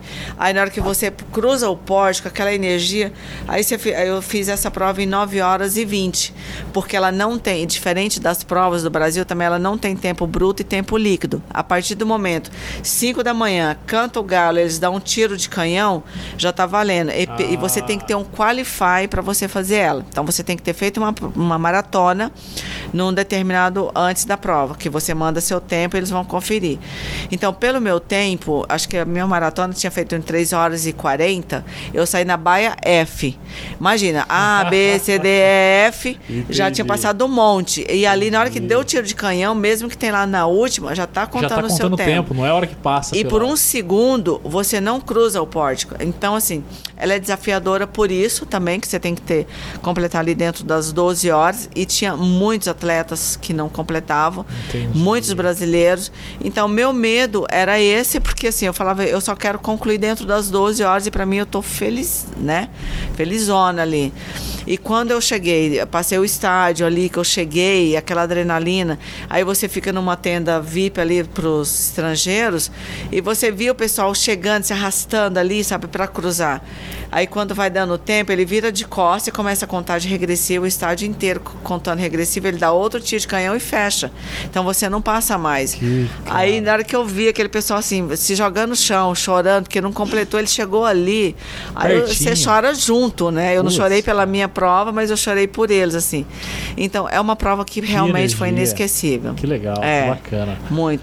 E essa Ultraman, pela Ultraman. energia da prova, sabe? Da, da união dos atletas, porque não é uma prova que você compete contra o outro, não, é uma prova que você torce por todo mundo, sabe? Você quer que todo porque você sabe que quem chegou ali não chegou nenhum aventureiro. Uhum. Ele treinou muito, ele se esforçou muito, ele investiu muito tempo e dinheiro para estar ali naquela coisas, né? prova. E os staffs que estão ali com você. Que nem nesse segundo dia lá que eu tava cansado, que eu falava, gente, minhas pernas estavam tremendo e eu tinha um monte de subida para fazer. Eu falava assim, Marilza, concentra aqui. Você pedalava numa subida que o vento te jogava para trás. Eu falava, concentra e pensa em tanta gente torcendo. Pensa ali nos meninos que tá o dia inteiro aqui dentro do carro com você. Imagina, dirigindo ali a 10 por hora, 20 por hora, 30 por Pra hora o dia acompanhar. todo, porque ele não pode ficar na tua frente, porque você não pode ter vácuo. Ah, É uma prova que você entendi. tem que ser independente. Você não pode pegar vácuo de carro, você não pode pegar esteira na natação, tipo, nadar no pé do outro pé do ali, outro. que facilita, sabe? Você tem que ser na raça Independente mesmo. Então, essas provas me marcaram muito por essa solidariedade, por essa torcida dos atletas, sabe? De você, você não fica ali, pô, eu quero ganhar daquele. Não, você quer que todo mundo completa. Eu nunca, eu só queria completar essa prova, eu nunca imaginei ser vencedora da prova. Tanto é que em nenhum momento eu cheguei primeiro no primeiro dia, no segundo dia a moça, né, já já estava ali perto de mim. Eu falava assim, eu, eu só quero completar. No terceiro dia, até nos últimos quilômetros ali, eu falava assim: eu só vou comemorar na hora que eu passar aquele poste. Porque, imagine, se eu tiver um quilômetro ali da chegada, me der uma câmera, eu tiver que arrastar, eu tiver que caminhar e passar do tempo. Tudo isso que eu fiz antes não valeu. Então, Nossa. assim, a prova só termina realmente na hora que você cruza o pórtico. Tantas coisas boas quanto as coisas ruins pode acontecer, Pode né? acontecer. É uma briga mental. Então, assim, na hora que eu cruzei o pórtico, meu filho chorando, meu marido chorando ali, sabe? Ele nunca chorou em prova nenhuma minha. Eu falava, putz, então, assim, foi uma das maiores emoções da minha vida. E meu filho nunca tinha acompanhado é uma prova minha de, assim, de Ironman. Ele sempre teve vontade. O que mora na Austrália, ele foi pro Havaí e acompanhou a prova do Havaí e acompanhou a prova de Keynes, né? Aquele que me levou. Mas o daqui, que mora, que eu tenho dois filhos, ele nunca tinha acompanhado. E tanto, e a gente decidiu poucos dias antes que ele ia ser meu staff. Porque assim, tem que ser alguém que te conheça. Imagina ficar três dias dentro de um carro. Sabe? Eu não tinha coragem de pedir para os outros, para ninguém. Meu marido eu sabia que ia. Aí tinha um outro competidor que ia, ele queria conhecer o percurso, mas ele teve uns problemas pessoais. Ele não me conhecia pessoalmente, mas a gente tinha trocado mensagem que ele queria ser meu staff. Ele teve um problema, então poucos dias antes ele não pôde ir comigo. E sempre eles recomendam você fazer os, tre os seus treinamentos, pelo menos alguns treinos-chave, com o staff. Porque eles falam, seu staff te leva a terminar a prova, mas ele também te faz perder a prova.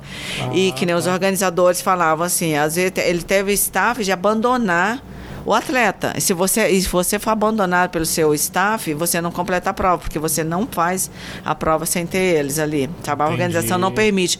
Mesmo que você fale, não, eu consigo carregar tudo na bicicleta que eu vou consumir o dia então é todo. extremamente importante. o É, staff tá bem é um dos também, requisitos da mentalmente. prova. Até na natação, você tem que ter um caiaque, cada atleta tem um caiaqueiro, um, um sup ali te acompanhando durante todo o percurso. Ah, esse, esse, esses 10 km nadando é sem parar também? É sem parar, porque tá, tudo tá contando o seu tempo, né? Então, assim, eu fiz uma paradinha para tomar uma água de coco, aí depois de uns 7 quilômetros que já bate ali, o braço tá pesado e Nossa. tudo, aí eu parei para tomar um gel e fica tudo com o seu Com o staff com o seu Entendi. staff, sabe? Nossa, é então, assim, você incrível. depende dos outros, né? É? É- Você tem que ter a humildade. Não é um esporte totalmente individual, né? Não, é em Olha equipe. só. E o Ultraman é um esporte de equipe, sabe? Então, é- você tem que ter uma interação.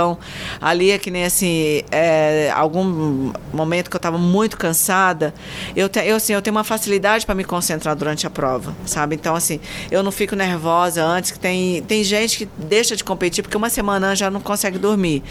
Eu não, na hora da largada, eu me dá, lógico, dá aquela dor, as borboletas ali no estômago, me dá uma taquicardia. Eu botei a cara na água e falei assim: agora você treinou para isso, confia no seu treinamento, foca aqui na sua etapa da natação. Terminou a etapa, foca aqui na etapa do ciclismo. Parte Esquece o que passou e não fique preocupado com o que vai vir. Faz aqui o momento presente. Então, eu procuro focar nisso, sabe? Que e, legal. tipo, lá em Paraty, você corre no meio da montanha. Eu, às vezes, quando estava cansada, eu tinha o propósito de não caminhar na prova. Porque eu não treinei caminhando. Então, eu falava, eu tenho que fazer na prova o que eu fiz de treinamento, né? E aí eu via, eu passava para os meninos ali, eu fui ultrapassando vários meninos e eu via eles caminhando, às vezes, porque homem também dá muita câimbra, né? acho que tem essa coisa, essa dificuldade. E eu falava assim, eu só não quero caminhar. Então você vai tendo essa força para você terminar ali cada etapa. Então é bem emocionante. Cara, que fantástico. E assim, é, essa energia é, da prova, eu participei na época que eu comecei a correr em algumas provas aqui da região, né? Mas eu senti aquela, aquela vibração mesmo quando eu fui pra São Silvestre. É gostoso, né? Cara, eu achei incrível, mas É. eu, eu, tinha, eu tenho uma experiência também, você falando de cruzar a linha de para começar a correr, né? Eu, Goiabão, cheguei lá na São Silvestre, peguei um setor lá que era bem para trás também, aquele mar de gente na minha frente para poder dar a largada, né? Aí, do momento que deu a largada até eu atravessar, ela deu mais de 25 minutos.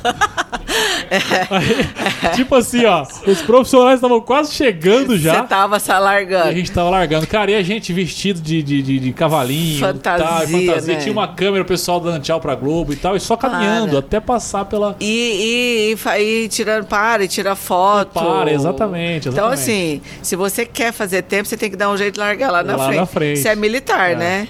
Se, É, é, sou, sou civil. Você é civil? Civil, é. Eu acho que civil. tem uma largada lá que é para os militares. Tem. Você vai ter que largar lá junto com Exatamente. eles. E eu percebi que o pessoal que tem, baga- igual você falou de currículo esportivo, né? Eu acho que as pessoas que, que, que participam, que são. Não sei se chega a ser profissional, larga lá na frente, né? Larga tem uma pontuação pra. É, eu já tive. é, quando eu quero fazer tempo, eu já fiz acho que umas quatro ou cinco vezes a São Silvestre. Quando eu quis ir para fazer tempo, até teve uma vez que saiu uma matéria no Diário da Região, que eu tinha sido a melhor atleta aí da região, não sei o quê. Mas assim, eu cheguei até a pular, o que é uma coisa feia, que não pode fazer, né? Uhum. Não é recomendado, nem poderia falar. Mas assim, meu marido, não, vamos pular aqui a grade, porque assim, não tem como você. Você vai cedo para lá, mas você Não tem que dá. chegar e sentar no asfalto. É. Aí você quer fazer ali um xixizinho, alguma coisa. Não tem como. As meninas faziam ali onde estava mesmo, sabe? Porque se você sair, você não volta. Aí se você for entrar por cima ali da grade, para você sair um pouco ali mais atrás da elite e tal, para você. Que daí você consegue desenvolver a corrida, né? Porque Sim. se você sair muito lá atrás, Não, não dá, é só você farra. não tem espaço. Não, é só você quer gente- correr, você não Tem corre. gente correndo com coisa na cabeça, com melancia. Com... É, e Nossa. faz aquele muro, grupo de amigos, que Grupo você não tem como amigo, passar. exatamente. E cada vez que você sobe e desce aqueles meio fios, você vai tudo tudo consumindo energia, né? É. Então. Nossa, é horrível. Não, não, pra fazer tempo não deu. Acho que eu demorei quase duas horas pra fazer essa. Ai, essa mas você corrida. curtiu a prova, né? Foi Que é muito bom. legal. Nossa, foi muito bom. E no final da corrida, o pessoal que terminava antes parava nos botecos e enchia uns copos de cerveja e dava pro pessoal que tava correndo. Então, que delícia. Eu falei, nossa, que é uma farra isso aqui, né? Não, você ali naquela. Ó, produção, aproveitando aí, eu mandei a foto pra você. Põe na tela pra me deixar registrado pra posteridade aí, ó. produção. A produção não se responsabiliza. Olha, Ó, é a ó sua? lá. É, você? 93 aí, ó. São Silvestre, 93 Olha. São Silvestre, do- 2017, Nossa. produção. Tava voando, tava um raio. Essa, essa aí, meu marido adora. Nós fomos, nós fomos nessa aí, nós temos essa medalha aí também. ah, é essa muito daí foi, legal. choveu pra caramba, É, antes, durante. nossa. Foi muito legal. Mas é cara. gostoso demais, Foi uma né? É uma festa. É. Nossa. É a confraternização do corredor, né? Aí. Nossa, foi muito legal. Pronto, você pode falar que é corredor mesmo. Agora tu veio mesmo. Ai, cara, que legal. Foi uma baita experiência. Pode tirar a produção, tá bom já. Vai ter muita zoação isso aí. Ó, o Marquese fez a pergunta do calor. Um abraço aí, Rio Marquese. Ah, o Marquese tá aproveitando e fazendo uma pergunta também: que se você já chegou no limite do seu corpo. Você acha que tem mais lenha? Ah, ah, sim. Não, ainda não sei. Porque, tipo assim, eu achava que o meu limite seria o treinamento pro Ultraman, né? E, aliás, eu tinha assim. é, eu fui adiando para fazer essa prova, porque eu falava assim: não, eu quero fazer muito é, Ironman, fazer algumas outras maratonas para eu me, me aventurar, me inscrever nessa prova. Como as provas eu tava já treinando pro Ironman e do, de 2021 elas foram todas adiadas para esse ano, eu falava, já tô treinada, de repente, aí eu fiz um pedal de 200 quilômetros aqui Nossa. de Rio Preto até a ponte rodoferroviária. Aí eu falava, gente, eu acho que eu vou começar a pensar nessa possibilidade que eu gosto de pedalar a longas distâncias assim. Parece que eu rendo depois de umas 4, 5 horas de pedal, sabe? Igual de corrida também. Meu Deus do depois céu. dos 30 quilômetros que começa a ficar prazeroso para mim. madrugada. A natação, depois dos 3 mil, é, que aí eu deslancho, que nem hoje. Se me deixasse nadar lá mais umas Meu duas Deus. horas, eu adoro, sabe? Mas até Entendi. 3 mil ali, aquela coisa e tal. Aí eu tinha medo de não, de, sabe, de, de, de pedalar tudo isso, de correr não sei o quê. Eu falava assim, acho que agora vai ter uma prova em abril também, mas é em Búzios, que chama Brasil Ultra Tri, que é você fazer ou dois Ironman seguidos, ou três, é, ou cinco. Então Meu ela tem Deus, um por dia, um Ironman por dia, ou dois Ironman seguidos, ou um Ironman num dia, outro Ironman no outro dia, ou elas três seguidos, ou um por dia, e os cinco também, que é o tom, quinto pro Ironman. É, eu só não me inscrevi nela, porque como eu já estou inscrevida nas provas de Ironman, 70.3, em Travessia, que já tem há algum tempo, e foi mudando as passagens aéreas, tudo você vai fazendo com antecedência, eu vou zerar esse, esse ano, essas provas, mas, tipo assim, o ano que vem, e ela é uma prova de categoria internacional. Nossa, é. E, então... Cara, é muito que- KM. É tem muita que treinar distância. bastante, é. Tipo, o Jesus. triplo você vai nadar 11 quilômetros, pedalar quase 600, correr cento e poucos, né? Meu Deus do céu, Marilza. eu tô- É, é assustador. é extremamente assustador. Aí onde você vai ver se tem, é, vai conhecendo os limites. Os limites. É, para mim, para você ter uma ideia, quando eu comecei a correr lá em 2007, quando eu li as entrevistas que o pessoal corria 10 km para manter, né, o peso e não sei o que, aquelas atrizes ali que a gente ainda acompanhava as coisas da Globo, é, eu falava, gente, como que mulher consegue correr 10 km assim sem parar, né? É. Sem parar. Para mim assim era gente de outro planeta. Fazia É. Ironman então, Não, era surreal, né? surreal. Aí você vai fazendo quando você vê, você É. tá treinando. Então... Isso é incrível, porque eu fui correr o primeiro 5km naquela prova do, do track, da track field do Guatemi. Aí eu cheguei lá, tipo, o pessoal que corria 5, acho que a, o papelzinho era azul e quem corria 10 era branco, né? Eu falei assim, nossa, correr 10 km, cara, é o dobro do que eu vou fazer, é muita coisa, é um negócio. Tem que ter muitos anos de treinamento. É, você, é incrível o esporte, né? Porque aí você vai treinando. Você e vai com- ver- você vendo que é possível, É né? possível, Que é. não, não- tem assim, lógico, os triatletas profissionais a gente já né, é, é- é outra história. Mas para os amadores você viu que é só treino, é seguir ali uma planilha, se cuidar para não machucar, porque daí se você machuca, para, recupera, vai ficando inseguro, isso daí, né? Tem que retomar tudo de novo. Mas você vai cuidando, você vai, você, você consegue. Marius, agora pra gente, acho que pra gente finalizar aí na produção. Eu queria saber a respeito de suplementação e alimentação. Como é que você, você tem uma suplementação diferente? Olha, eu, hoje mesmo eu fiz eu acho, eu fui colher, porque assim, sempre no início da temporada eu faço um check-up geral, né? Tipo de coração, de. Eu tenho um nutricionista, que é o Reinaldo Tubarão, que ele é de. Além dele ser há muitos anos nesse ramo da nutrição de longas distâncias, ele também pratica. Ele pratica. Então ele faz ultras maratona, faz Ultraman, é, ele te passa uma alimentação certinha, assim, tipo, que nem pro, pro Ultraman. Como eu queria, eu sabia ali dos treinos, mas eu queria organizar, né, direitinho, porque antigamente, quando eu não tinha esse acompanhamento, você toma três, quatro gel ali seguido, você já começa a ter um desconforto no, no estômago. Imagina você ficar o dia inteiro consumindo isso. Uhum. Então, na prova do Havaí, que acho que você desgasta tanto, então, assim, a maioria parece um campo de guerra no final, o pessoal vomitando, caindo e não sei o quê. Eu tinha muito medo que isso acontecesse comigo, eu não queria isso. E às vezes no início eu passava muito mal, porque você fica preocupado em consumir gel para que é rápido e tal. Depois que eu passei a, a fazer uma alimentação mais natural, é, tipo assim, eu, eu, não consumo muito laticínio, é, glúten, eu não sou celíaca, mas eu, eu diminuo um pouquinho, que me causa desconforto. Eu sou intolerante à lactose, mas eu fiz exame. Hoje, que nem os exames de sangue eu fiz, que ele pediu, né, onde ele pede, faz todos os exames, aí a suplementação que eu vou consumir naquilo que meu organismo está precisando. Hoje ela tirou uns 13 tubinhos daqueles de sangue. Quase que eu falei para você, não tô doando sangue não, né? né? Sei lá, então ele faz tudo isso e depois vai passar a suplementação. Então agora eu tô treinando sem suplemento. Mas eu uso ali um, um whey protein, uma creatina, é, eu consumo rapadurinha nos meus treinos, inclusive de natação também. Mas eu, eu, eu gosto muito de comida mesmo, sabe? De, de levar batata, batata doce, batata inglesa ali nos treinos. Essa polêmica de consumir muito ou menos carboidrato, mais proteína, é, é muito discutível, né? Eu acho que cada atleta você tem que fazer aquilo que você se adapta se melhor. Bem. Que nem um atleta que fez lá Ultraman, ele é 100% carnívoro, só consome proteínas, zero carboidrato e ele faz grandes distâncias também. Para ele dá certo, para mim já não daria que eu não gosto muito de carne vermelha, pelo sabor mesmo. Uhum. Não que ah, eu sou, não sou vegetariano, sou vegana, nada disso.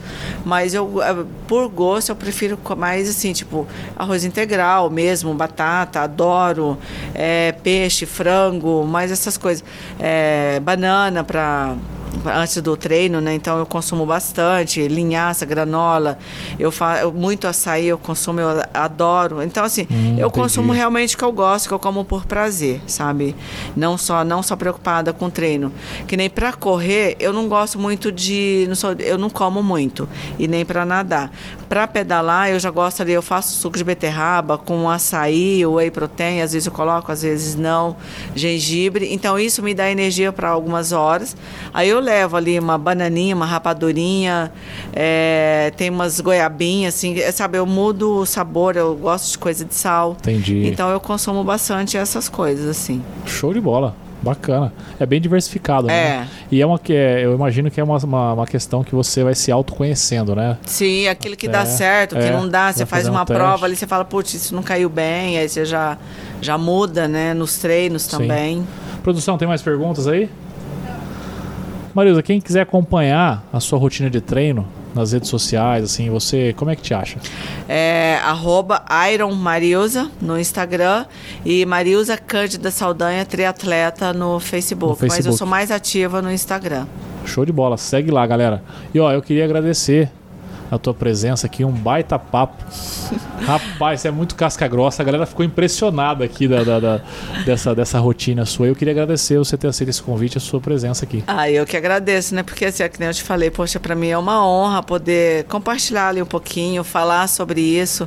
E é uma coisa que realmente me dá muito prazer, né? Além de treinar, falar sobre esporte, assim, ouvir outros esportes também. Então, assim, foi um prazer. A gente consegue ver a paixão que você tem pelo esporte. Isso é legal.